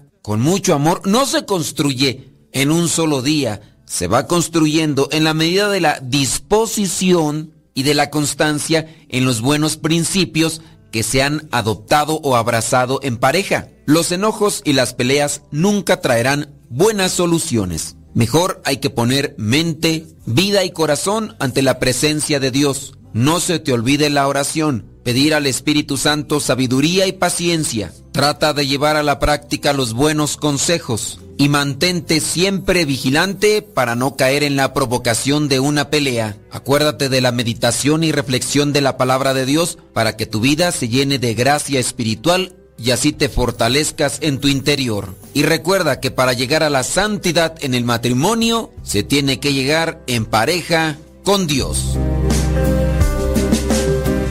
Cada uno con su propia historia, con sus defectos y virtudes. Distintos sueños pero mismo ideal. Inmensamente amarnos por la eternidad. Desde aquel día no dejo de pensar en ti. Cada detalle tuyo me cautiva. Te convertiste ahora en parte de mi ser. Aún no sé muy bien qué fue lo que pasó. Solo sé que yo te amo.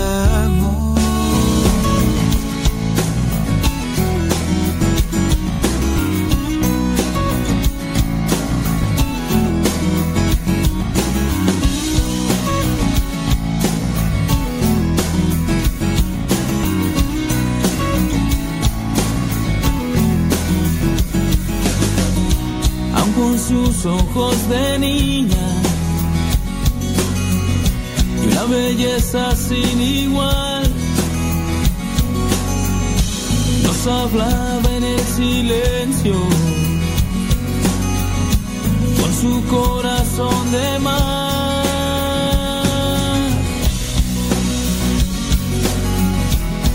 Con su corazón de mar.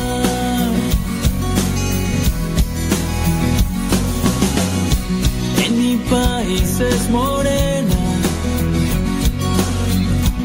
Otros dicen que es güerita. Pero lo que yo les digo,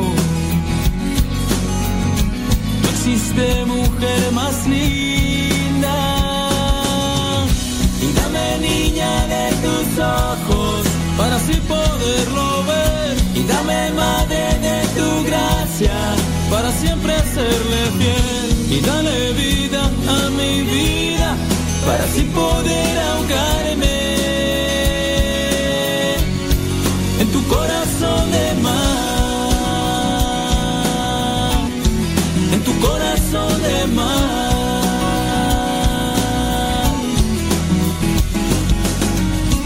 Aun con sus ojos de niña belleza sin igual. Nos hablaba en el silencio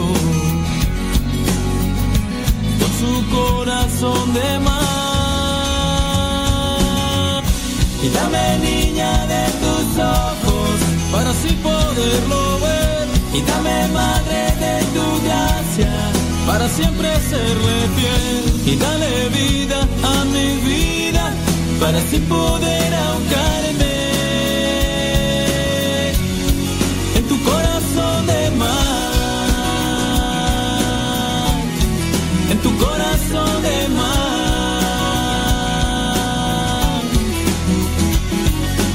Dame de ti niña, de tus ojos y tu corazón de mar. De ti madre, de tu gracia y tu corazón de mar. Corazón de mar. Y tu corazón de mar. Y tu corazón de mar. Y tu corazón de mar. Y tu corazón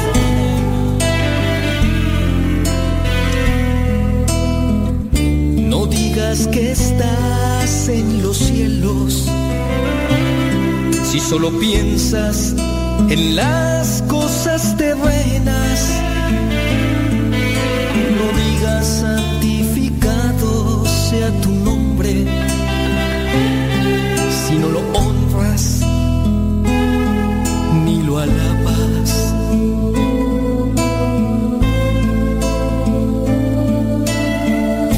No digas venga nosotros tu reino si lo confundes con el éxito material.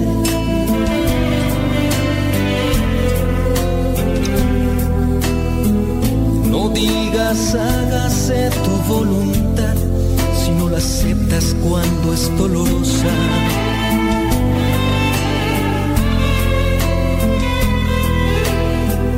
No digas danos hoy nuestro pan de cada día no te preocupas y lo compartes con alegría.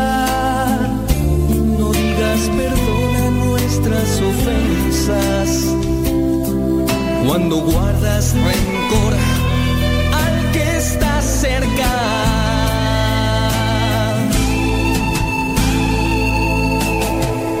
No digas líbranos de toda tentación cuando todavía tienes la intención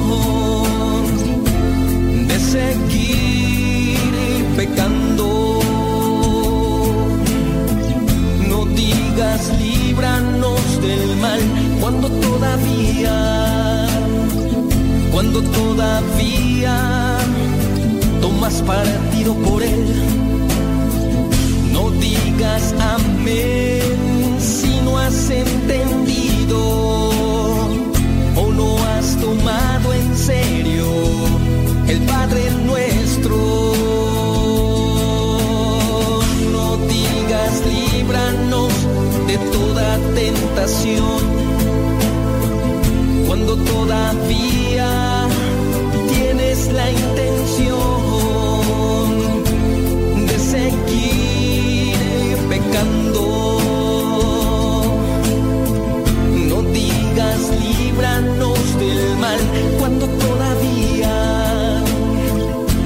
todavía tomas partido por él. No digas amén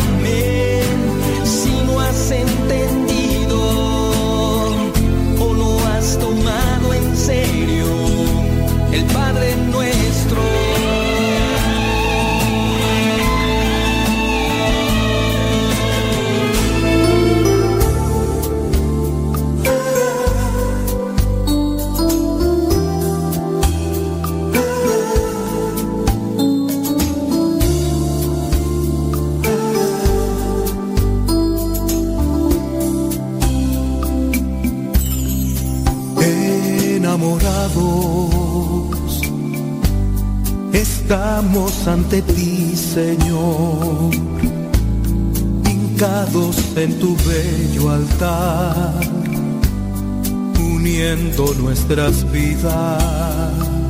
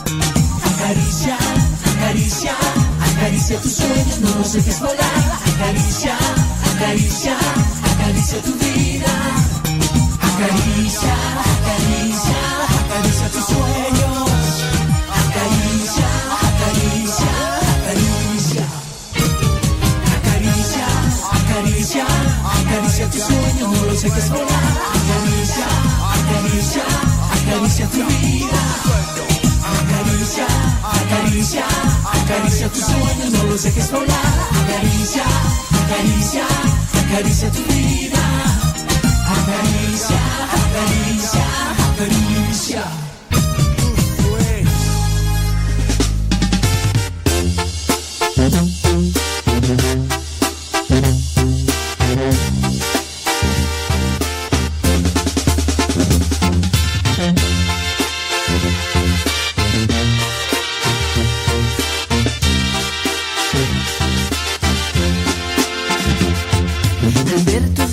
Ojos,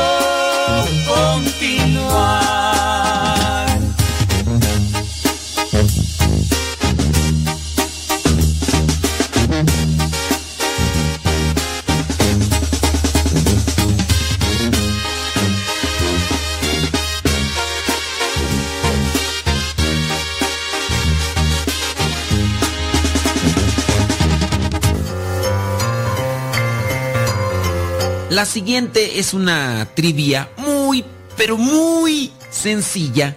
De igual manera, pon mucha atención y responde acertadamente. La pregunta es la siguiente. ¿Cuántos hijos llegó a tener el primer profeta? Vamos a llamarle ya así para que nosotros aprendamos. El primer profeta fue Moisés, aquel que liberó al pueblo de Israel de Egipto. ¿Cuántos hijos fueron los que tuvo el profeta Moisés, el que liberó al pueblo de Israel? ¿Tuvo dos, tuvo tres o tuvo cuatro? ¿Cuántos hijos tuvo Moisés, el que liberó al pueblo de Israel? ¿Tuvo dos, tuvo tres o tuvo cuatro?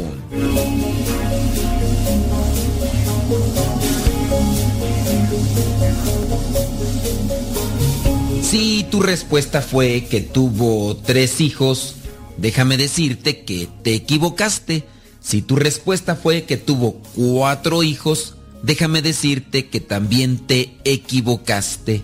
Si tú respondiste que tuvo dos hijos, efectivamente. Esto puedes comprobarlo en el libro del Éxodo, capítulo 18, versículos 3 al 4. Ahí señala que Moisés tuvo dos hijos. Y también en el primer libro de las crónicas, capítulo 23, versículo 15. Ahí dice, los hijos de Moisés fueron Gersón y Eliezer. Gersón y Eliezer. Primer libro de las Crónicas, capítulo 23, versículo 15. En el libro del Éxodo, capítulo 2, versículo 21, señala el encuentro de Moisés con aquella que vendría a ser su mujer y también con lo que vendría a ser su suegro.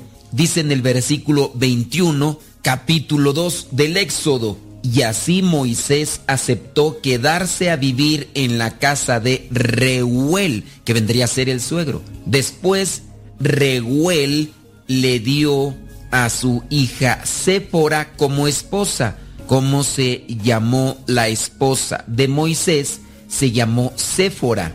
Y ella tuvo un hijo al que Moisés llamó Gersón, porque dijo, soy un extranjero en tierra extraña. Ese fue el primogénito, el primero, Gersón, y el segundo fue Eliezer. Algunos dicen que después murió Séfora y tuvo otra mujer, dicen de origen etíope, pero en realidad la escritura solamente señala que tuvo a esta esposa de forma literal, como lo señala aquí en el capítulo 2 del Éxodo, versículos 21 y 22, y en su caso señala que solamente tuvo estos dos hijos. Saquemos también una pequeña reflexión con respecto a este tema, los hijos. Sí, los hijos son una bendición, son una responsabilidad, un compromiso. Los que son padres de familia tendrán que responder a la sociedad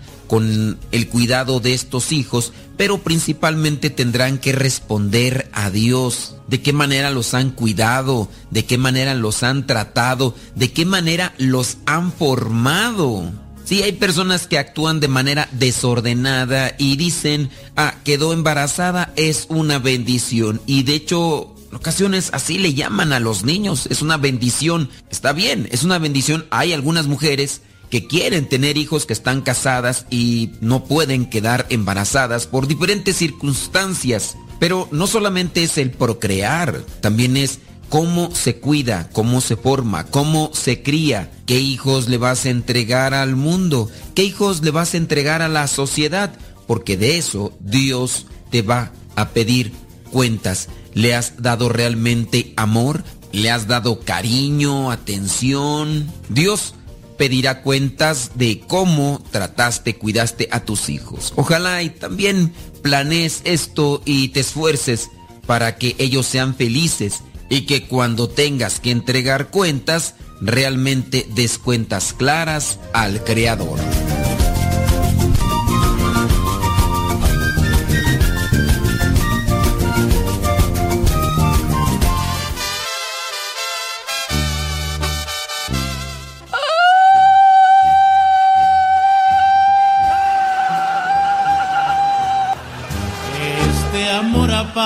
Apasionado anda Y Son las 10 de la mañana con 32 minutos en este día.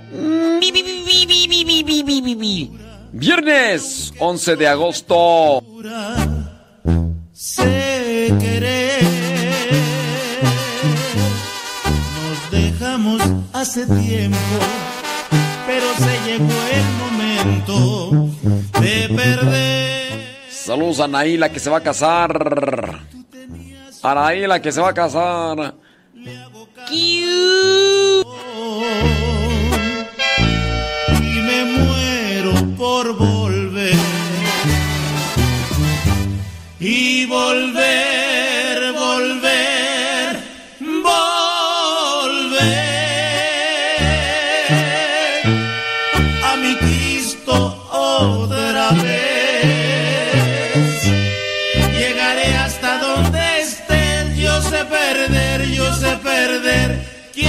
volver, volver, volver.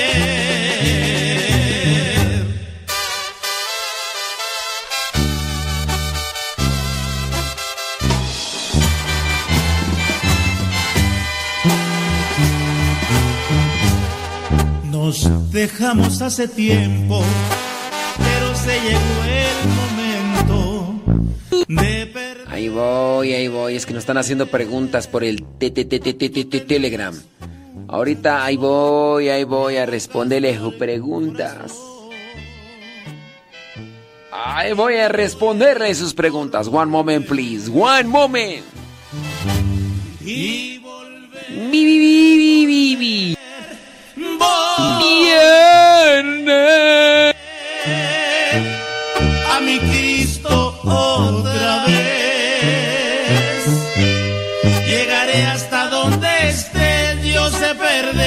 Yo sé perder, quiero volver, volver,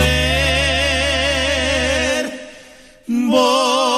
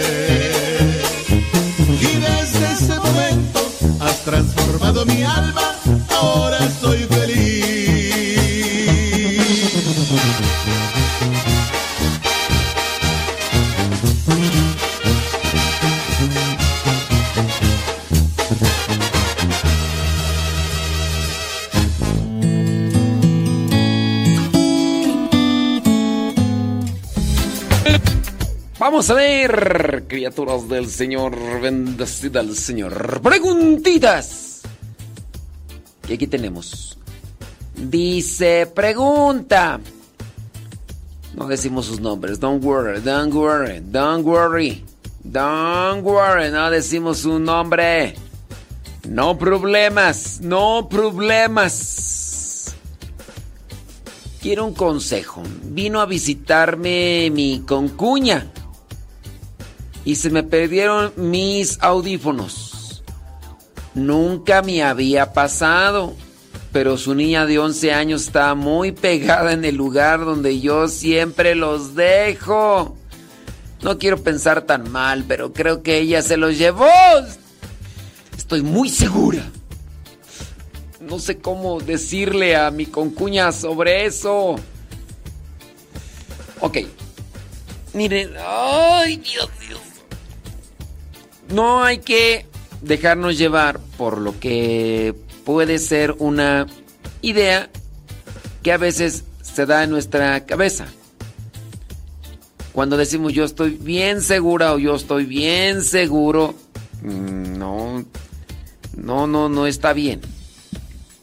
Hay personas que se han metido en grandes dificultades o constantemente hacen un pleito porque dicen, yo estoy seguro. ¿De, de qué estás seguro? De que están hablando de mí. De que esta persona fue. Yo estoy bien seguro, yo estoy bien segura que, que él fue, que ella fue. Y no. Suponer las cosas eh, nos puede llevar a grandes problemas y darlo por seguro. Ahora, tú dices, es que a lo mejor la niña. Yo lo que te invitaría es a no dar por supuesto una cosa. No lo des, porque e- eso te hace centrarte en un sentimiento negativo. Eso te hace centrarte en un sentimiento que te va a poner irritada, te va a poner irritado. No no lo hagas. La esposa, por ejemplo, que supone, es que yo creo que mi esposo me está engañando y lo da por seguro, lo da por seguro, la persona eh, entra en un estado de, de conflicto y después va a empezar a maltratar, va, va, va a estar despreciando, insultando al esposo porque ha dado por supuesto por seguro algo. Puede ser, se han dado pleitos entre vecinos y familiares porque de repente ella escucha que su cuñada, su concuña, su suegra, su nuera está diciendo algo. Y la persona dice, me lo está diciendo a mí. Me lo está diciendo a mí. Sí, es, esa, esa es una indirecta hacia mí. No ha dicho tu nombre. No, pero eso me lo está diciendo a mí. Esta señora o este señor lo platican con alguien. Se ha sabido el caso, por ejemplo, de señoras que hablan con el esposo. Ponen al esposo en contra de alguien que puede ser una persona de la familia porque está diciendo algunas cosas, ya sea de manera verbal o de manera eh, escrita, en, en las redes sociales o lo está hablando y la otra persona lo da por supuesto. Entonces entra en un estado de conflicto interno al punto que llega incluso a agregar a otra persona a ese conflicto interno que tiene y le dice, no viejo, vamos a hablar con, con tu hermana, porque no está bien viejo. Puede ser que el viejo sumiso, puede ser que el viejo sea de las personas que la- lo tienen controlado. ¿Qué va a decir el viejo? Va a decir el viejo, este, está bien, lo que tú quieras, lo que tú digas, lo que tú mandes, y le van a poner. Entonces, en primera, no, no hay que darlo por, por supuesto, hay que tener mucho cuidado con esos sentimientos y bueno, son unos audífonos. Sí, son unos audífonos caros, no sé cuánto costarán, pero son unos audífonos caros, unas cosas que se ponen ahí. Puede ser que lo haya agarrado esa muchachita, tiene 11 años. Este. Pero yo, lo, yo donde te invito es, no te dejes llevar por esa idea, porque esa idea te, va- te va, a poner inestable, te va a desestabilizar, te va, te va a llevar a un conflicto. Y puede ser que sí, y puede ser que no. Al rato vas a ver a la chamaquilla, vas a ver, y, vas a andar siempre así con, con ese sentimiento así de desconfianza. Puede ser que sí, puede ser que no. No hay que apegarse tanto a las cosas materiales. No hay que pegarse tanto a las cosas materiales. Eh, unos audifonillos esos. Oh, muy bien. Si tú dices, a lo mejor sí fue, eh, pues, ni modo. Después me compro otros. Igual para la próxima ah, van a venir. Voy a tratar de esconder las cosas, ¿ah? Y ya. Pero la, la cuestión es que tú debes de ver tu salud mental, tu salud emocional. ¿Quieres ver si hay la posibilidad de recuperarlos? Analiza cómo es, cómo es tu concuña.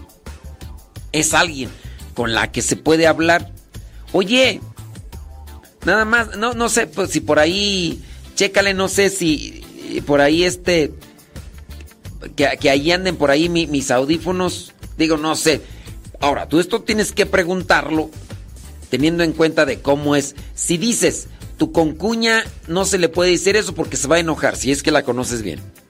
Si dices, le digo eso y se va a empezar a enojar y no, pues para no estar en pleitos, mira, por unos audífonos, por unos AirPods, pues, ahora tú dices, es una persona madura, tiene una salud emocional estable, se le puede preguntar, oye, de casualidad no, no, no se llevó este, eh, tu niña mis audi mis AirPods.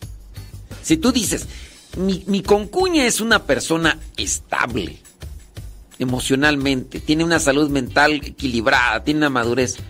Tu, tu concuña puede decir, ah, no, pues déjame revisar, oye. Porque pues, ah, los tenías o qué, ¿Dónde? sí, es que los tenía, pero bueno, no sé. Es que como no están ahí, no sé, a lo mejor que los ha agarrado y, se le olvidó, no sé. Pero no sé, ¿eh? No sé. Si es que es una persona madura, pregúntale. Si es una persona que... pues, Si es una persona inestable, si es una persona que, que tiene una salud mental deteriorada, cuidado. No, mejor no le preguntes. ¿Para qué? Mejor ya nada más. Pues son unos serpos. Ahora, la salud mental se deteriora en la medida en que nosotros nos dejamos contaminar por este tipo de conflictos. Por eso es que yo, yo en parte quiero prevenirte de que llegues a esas instancias paranoicas. ¿Qué, qué- a qué me refiero con paranoicas, criatura? La paranoia es cuando uno tiene cierto miedo de, de las cosas, de las personas. Ya todos, todos me están... ¿Para qué llegar a ese tipo de cosas? Son cosas materiales. Son cosas materiales. Pues ya, te compra. Es más, sirve que te compra los más nuevos. Espérate un tiempecito, cabo de sus. Salen a cada rato. Es decir, sirve que te compra los más nuevos. Y, y ya. Pero no, no. No te dejes llevar por la pérdida de unas cosas materiales. No te dejes llevar al punto de perder una estabilidad y equilibrio emocional. Hay muchas personas con la salud mental fragmentada, herida, agrietada, que suponen las cosas, incluso hasta echan pleito. ¿Tú por qué estás hablando de mí? ¿De cuándo o qué? ¡No te hagas! Yo escuché que estabas hablando de mí. ¿Qué traes, eh? ¿Por qué no? A ver, ¿por qué no hablas las cosas claro? ¡Ya basta! ¡Ya no quiero! Y, así hay personas que andan echando pleito a cualquier persona. Esas personas tienen una salud mental deteriorada. Hay que también ser pacientes, esperando que busquen ayuda, porque la persona pues va a andar así toda, toda paniqueada, dicen ahí en mi rancho. No caigas en eso. Son unos airpus. Son unos airpus. Las próximas ocasiones, eh, más bien, eh, pero no, no, no te obsesiones ni te apegues tanto a las cosas materiales. Entonces, si, si es que ella los tiene, si la mamá es madura, tú, la debes de conocer. Si la mamá es madura, va a decir: "Mm, Sí, oye, qué bien que me dices. Voy a checar. Hija, de casualidad, le va a decir ella, si es una persona madura y estable, va a decir: Hija, de casualidad, ¿no te trajiste los AirPods de fulana de tal? Y así, si la chamaquilla está bien formada, dice, ay mamá, me los traje. Aquí está, mira, mira, ten. Mira, vamos, yo te acompaño, hija. Ten, mira, aquí dice que sí se los trajo. ¿Qué le vas a decir, hija? Ay, di- discúlpeme, es que sí los agarré y... Si es una persona que no ha educado bien a sus chamacos, pues hasta va a decir, hija, ¿por qué no trajiste más cosas? Pero siempre hay, primero hay que ver por uno y hay que tratar de ayudar a los demás. Si la otra persona, si la otra persona quiere ayudarse, aceptará eh, la indicación, aceptará este tipo de señalamiento y ya. Pero hay que ver por uno. Hay que ver por uno. Ya si los demás, si los demás quieren. Dice, padre, tengo un año con ellos y nunca se... Ya, sirve que renuevas, hombre. Sirve que renuevas y... Ya. Pues sí. Hazlo así, como te digo. A ver si te sirve el asunto. All right. All right, bueno. Es que yo quiero que estén bien. Uno ve a las personas que están mal. Bueno, todos estamos mal en la salud mental, pero hay unas personas que nos ganan. Uno ve a esas personas que están mal y uno dice, híjole, sufren. ¿Y sabes qué es lo peor? Hacen sufrir a los demás. Eso es lo peor. Una persona con salud mental deteriorada sufre y hace sufrir a las personas que están a su lado. Pobre de la esposa, pobre del esposo, pobre de los hijos, pobre de... Cuiden su salud mental, no se apeguen a las cosas materiales, eso, eso nos debilita, eso nos deteriora. Cuiden su relación emocional también con los demás, no se intoxiquen. Aléjense de las personas tóxicas. Sí, ya mejor no responderles, no, ya bloquearlos, ya mejor, aunque sigan insistiendo porque están enfermos, están enfermos. No, ya. Cruz, cruz, que se lleva ahí el diablo y venga Jesús.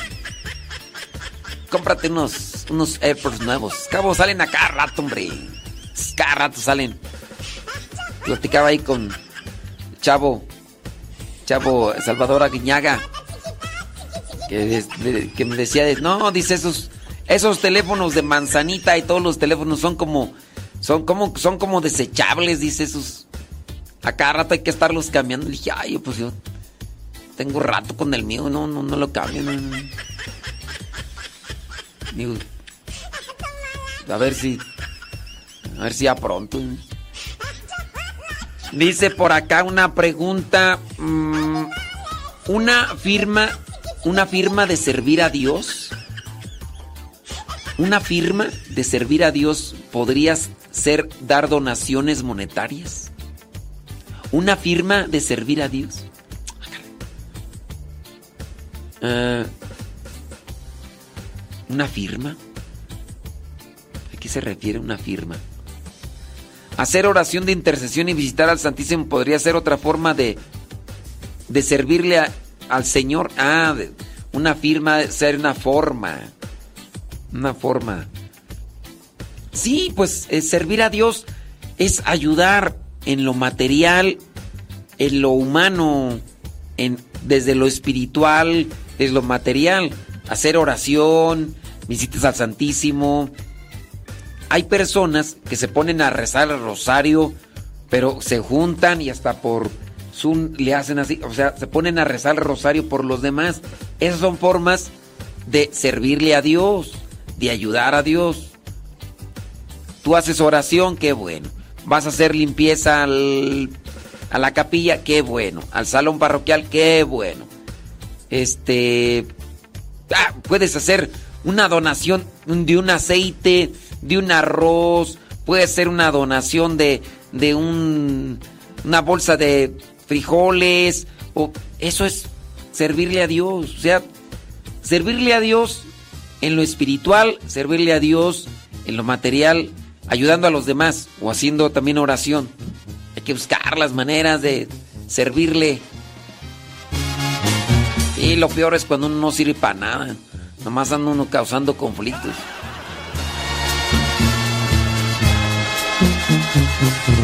Yo quiero ser, Señor, la gota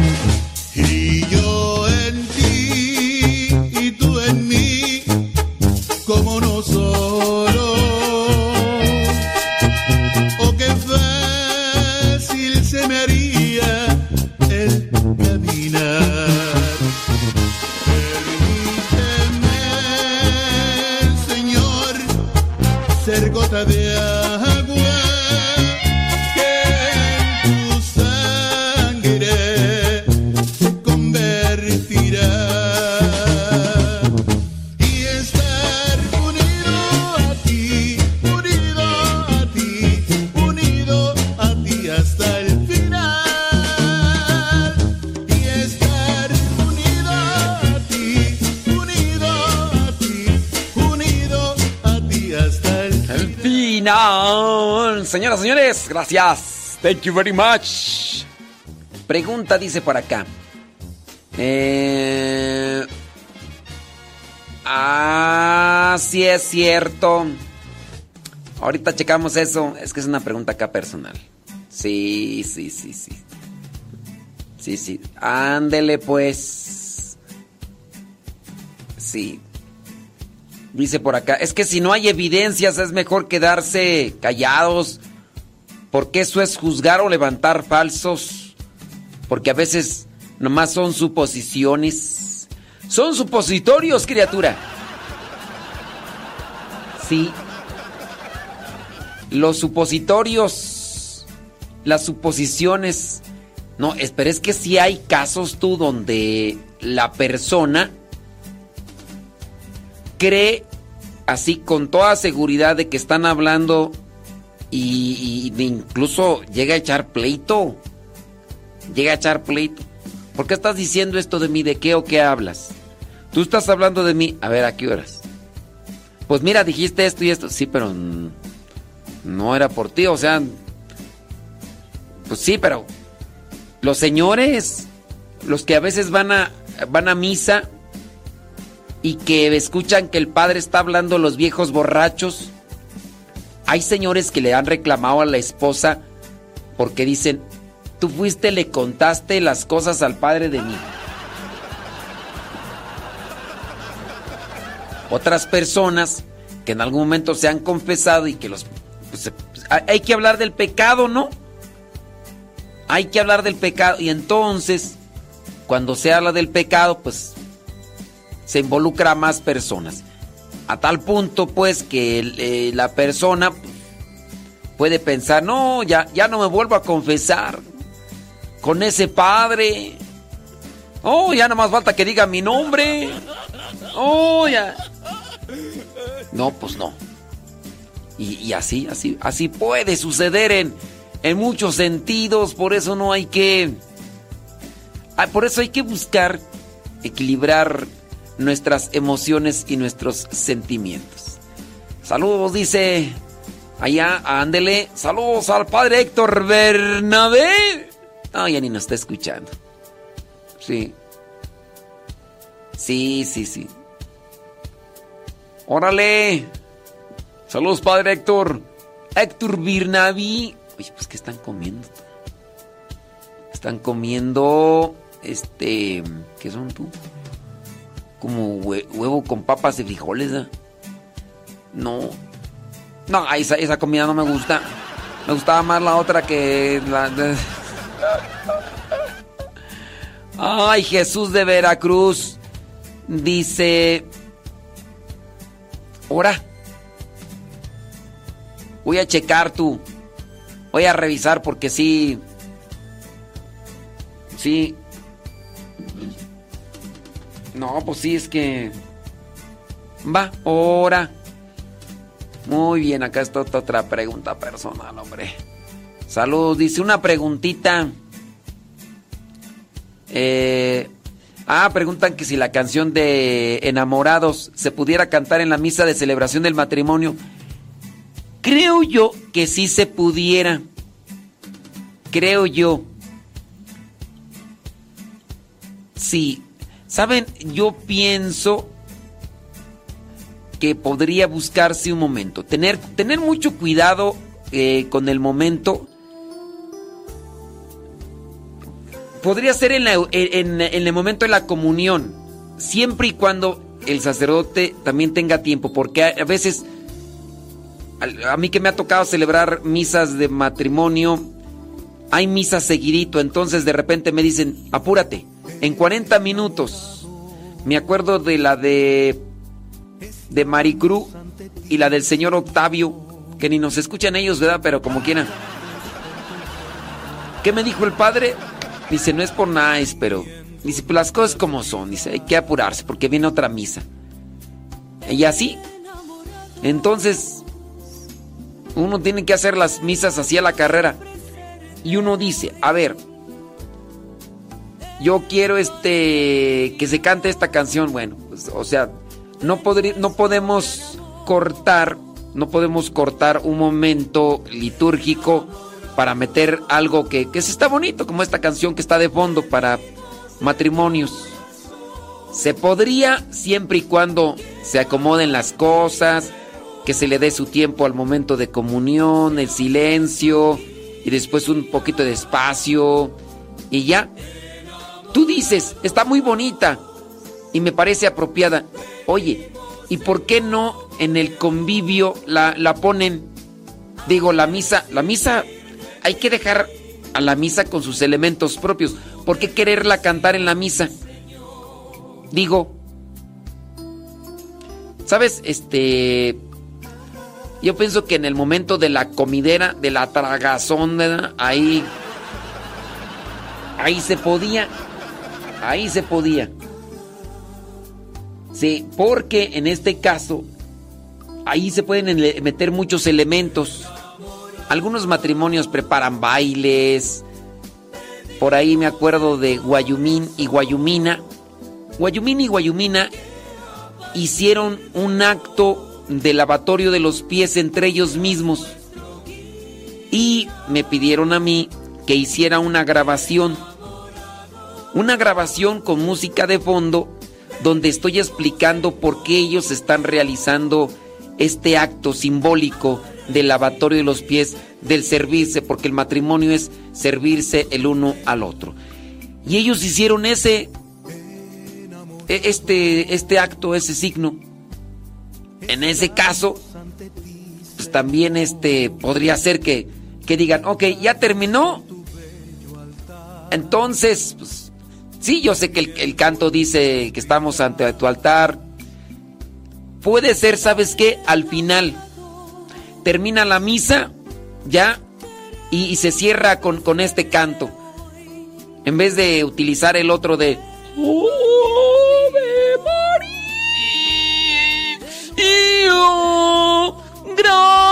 Gracia plena. Cerrar con este. Canto de salida, este. En vez de otro. Y ya, se podría, se podría ir. Enamorados, estamos ante ti, Señor, hincados en tu bello altar, uniendo nuestras vidas.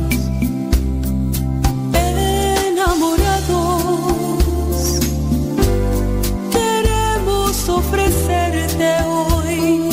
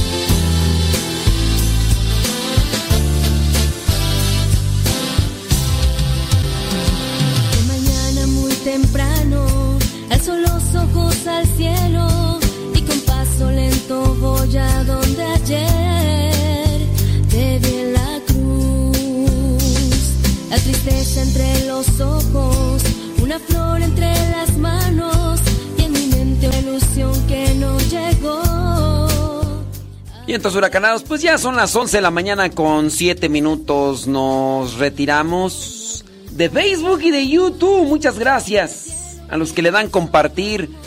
Muchas gracias. Que Dios les bendiga. Pórtense muy bonito. Seguimos acá en conexión con Radio Cepa. Vamos a seguir grabando cosas porque el fin de semana vamos a salir.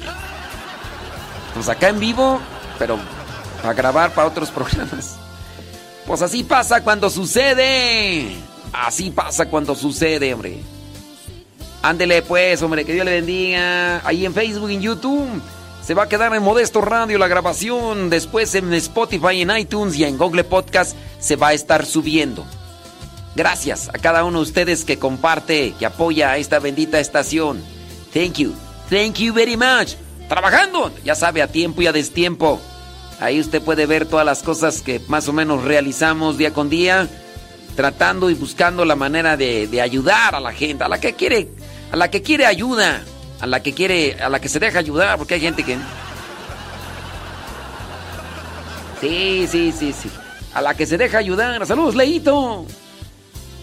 Leito, vamos a poner. Es, es- es viernes, vamos a poner música. Guapachusa, música. Para que se pueda hacer los quehaceres bien, hombre, ya sabe. Pero aquí con cápsulas y segmentos. Y vamos a grabar algunas cosas. Sale, Leito. Saludos a Anabela, que asusta, dice. Eso. Sí, pues sí. Hoy en la mañana no me quería levantar, la neta del planeta. Yo dije. No aguanto, Dios mío santo. Estaba mirando un video de, de unos trabajadores en Canadá que, que trabajan en, la, en esto de los barcos pesqueros. Dice que, que trabajan 18 horas, 18, 19, 20, 21, 22, 23. Ujú. 16 horas, yo creo, ¿no? Trabajan 16 horas y duermen 8. 16, 17, 18, 19, 20, 21, 22, 23, 24. 16 horas. Y ahí dicen que comienzan a las 3 horas, echan un break de unos 20 minutos, a las 3 y así.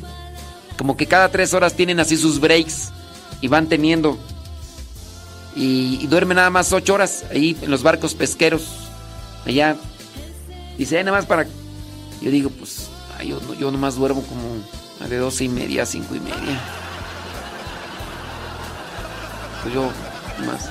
Bueno, ahí la dejo, señores, señores. Gracias. Gracias por apoyar esta bendita estación. Gracias, muchas gracias, eh. Dios le bendiga a cada uno de ustedes y, y a seguir trabajando duro y tupido. Hoy mano por las calles y temblar desnudo buscando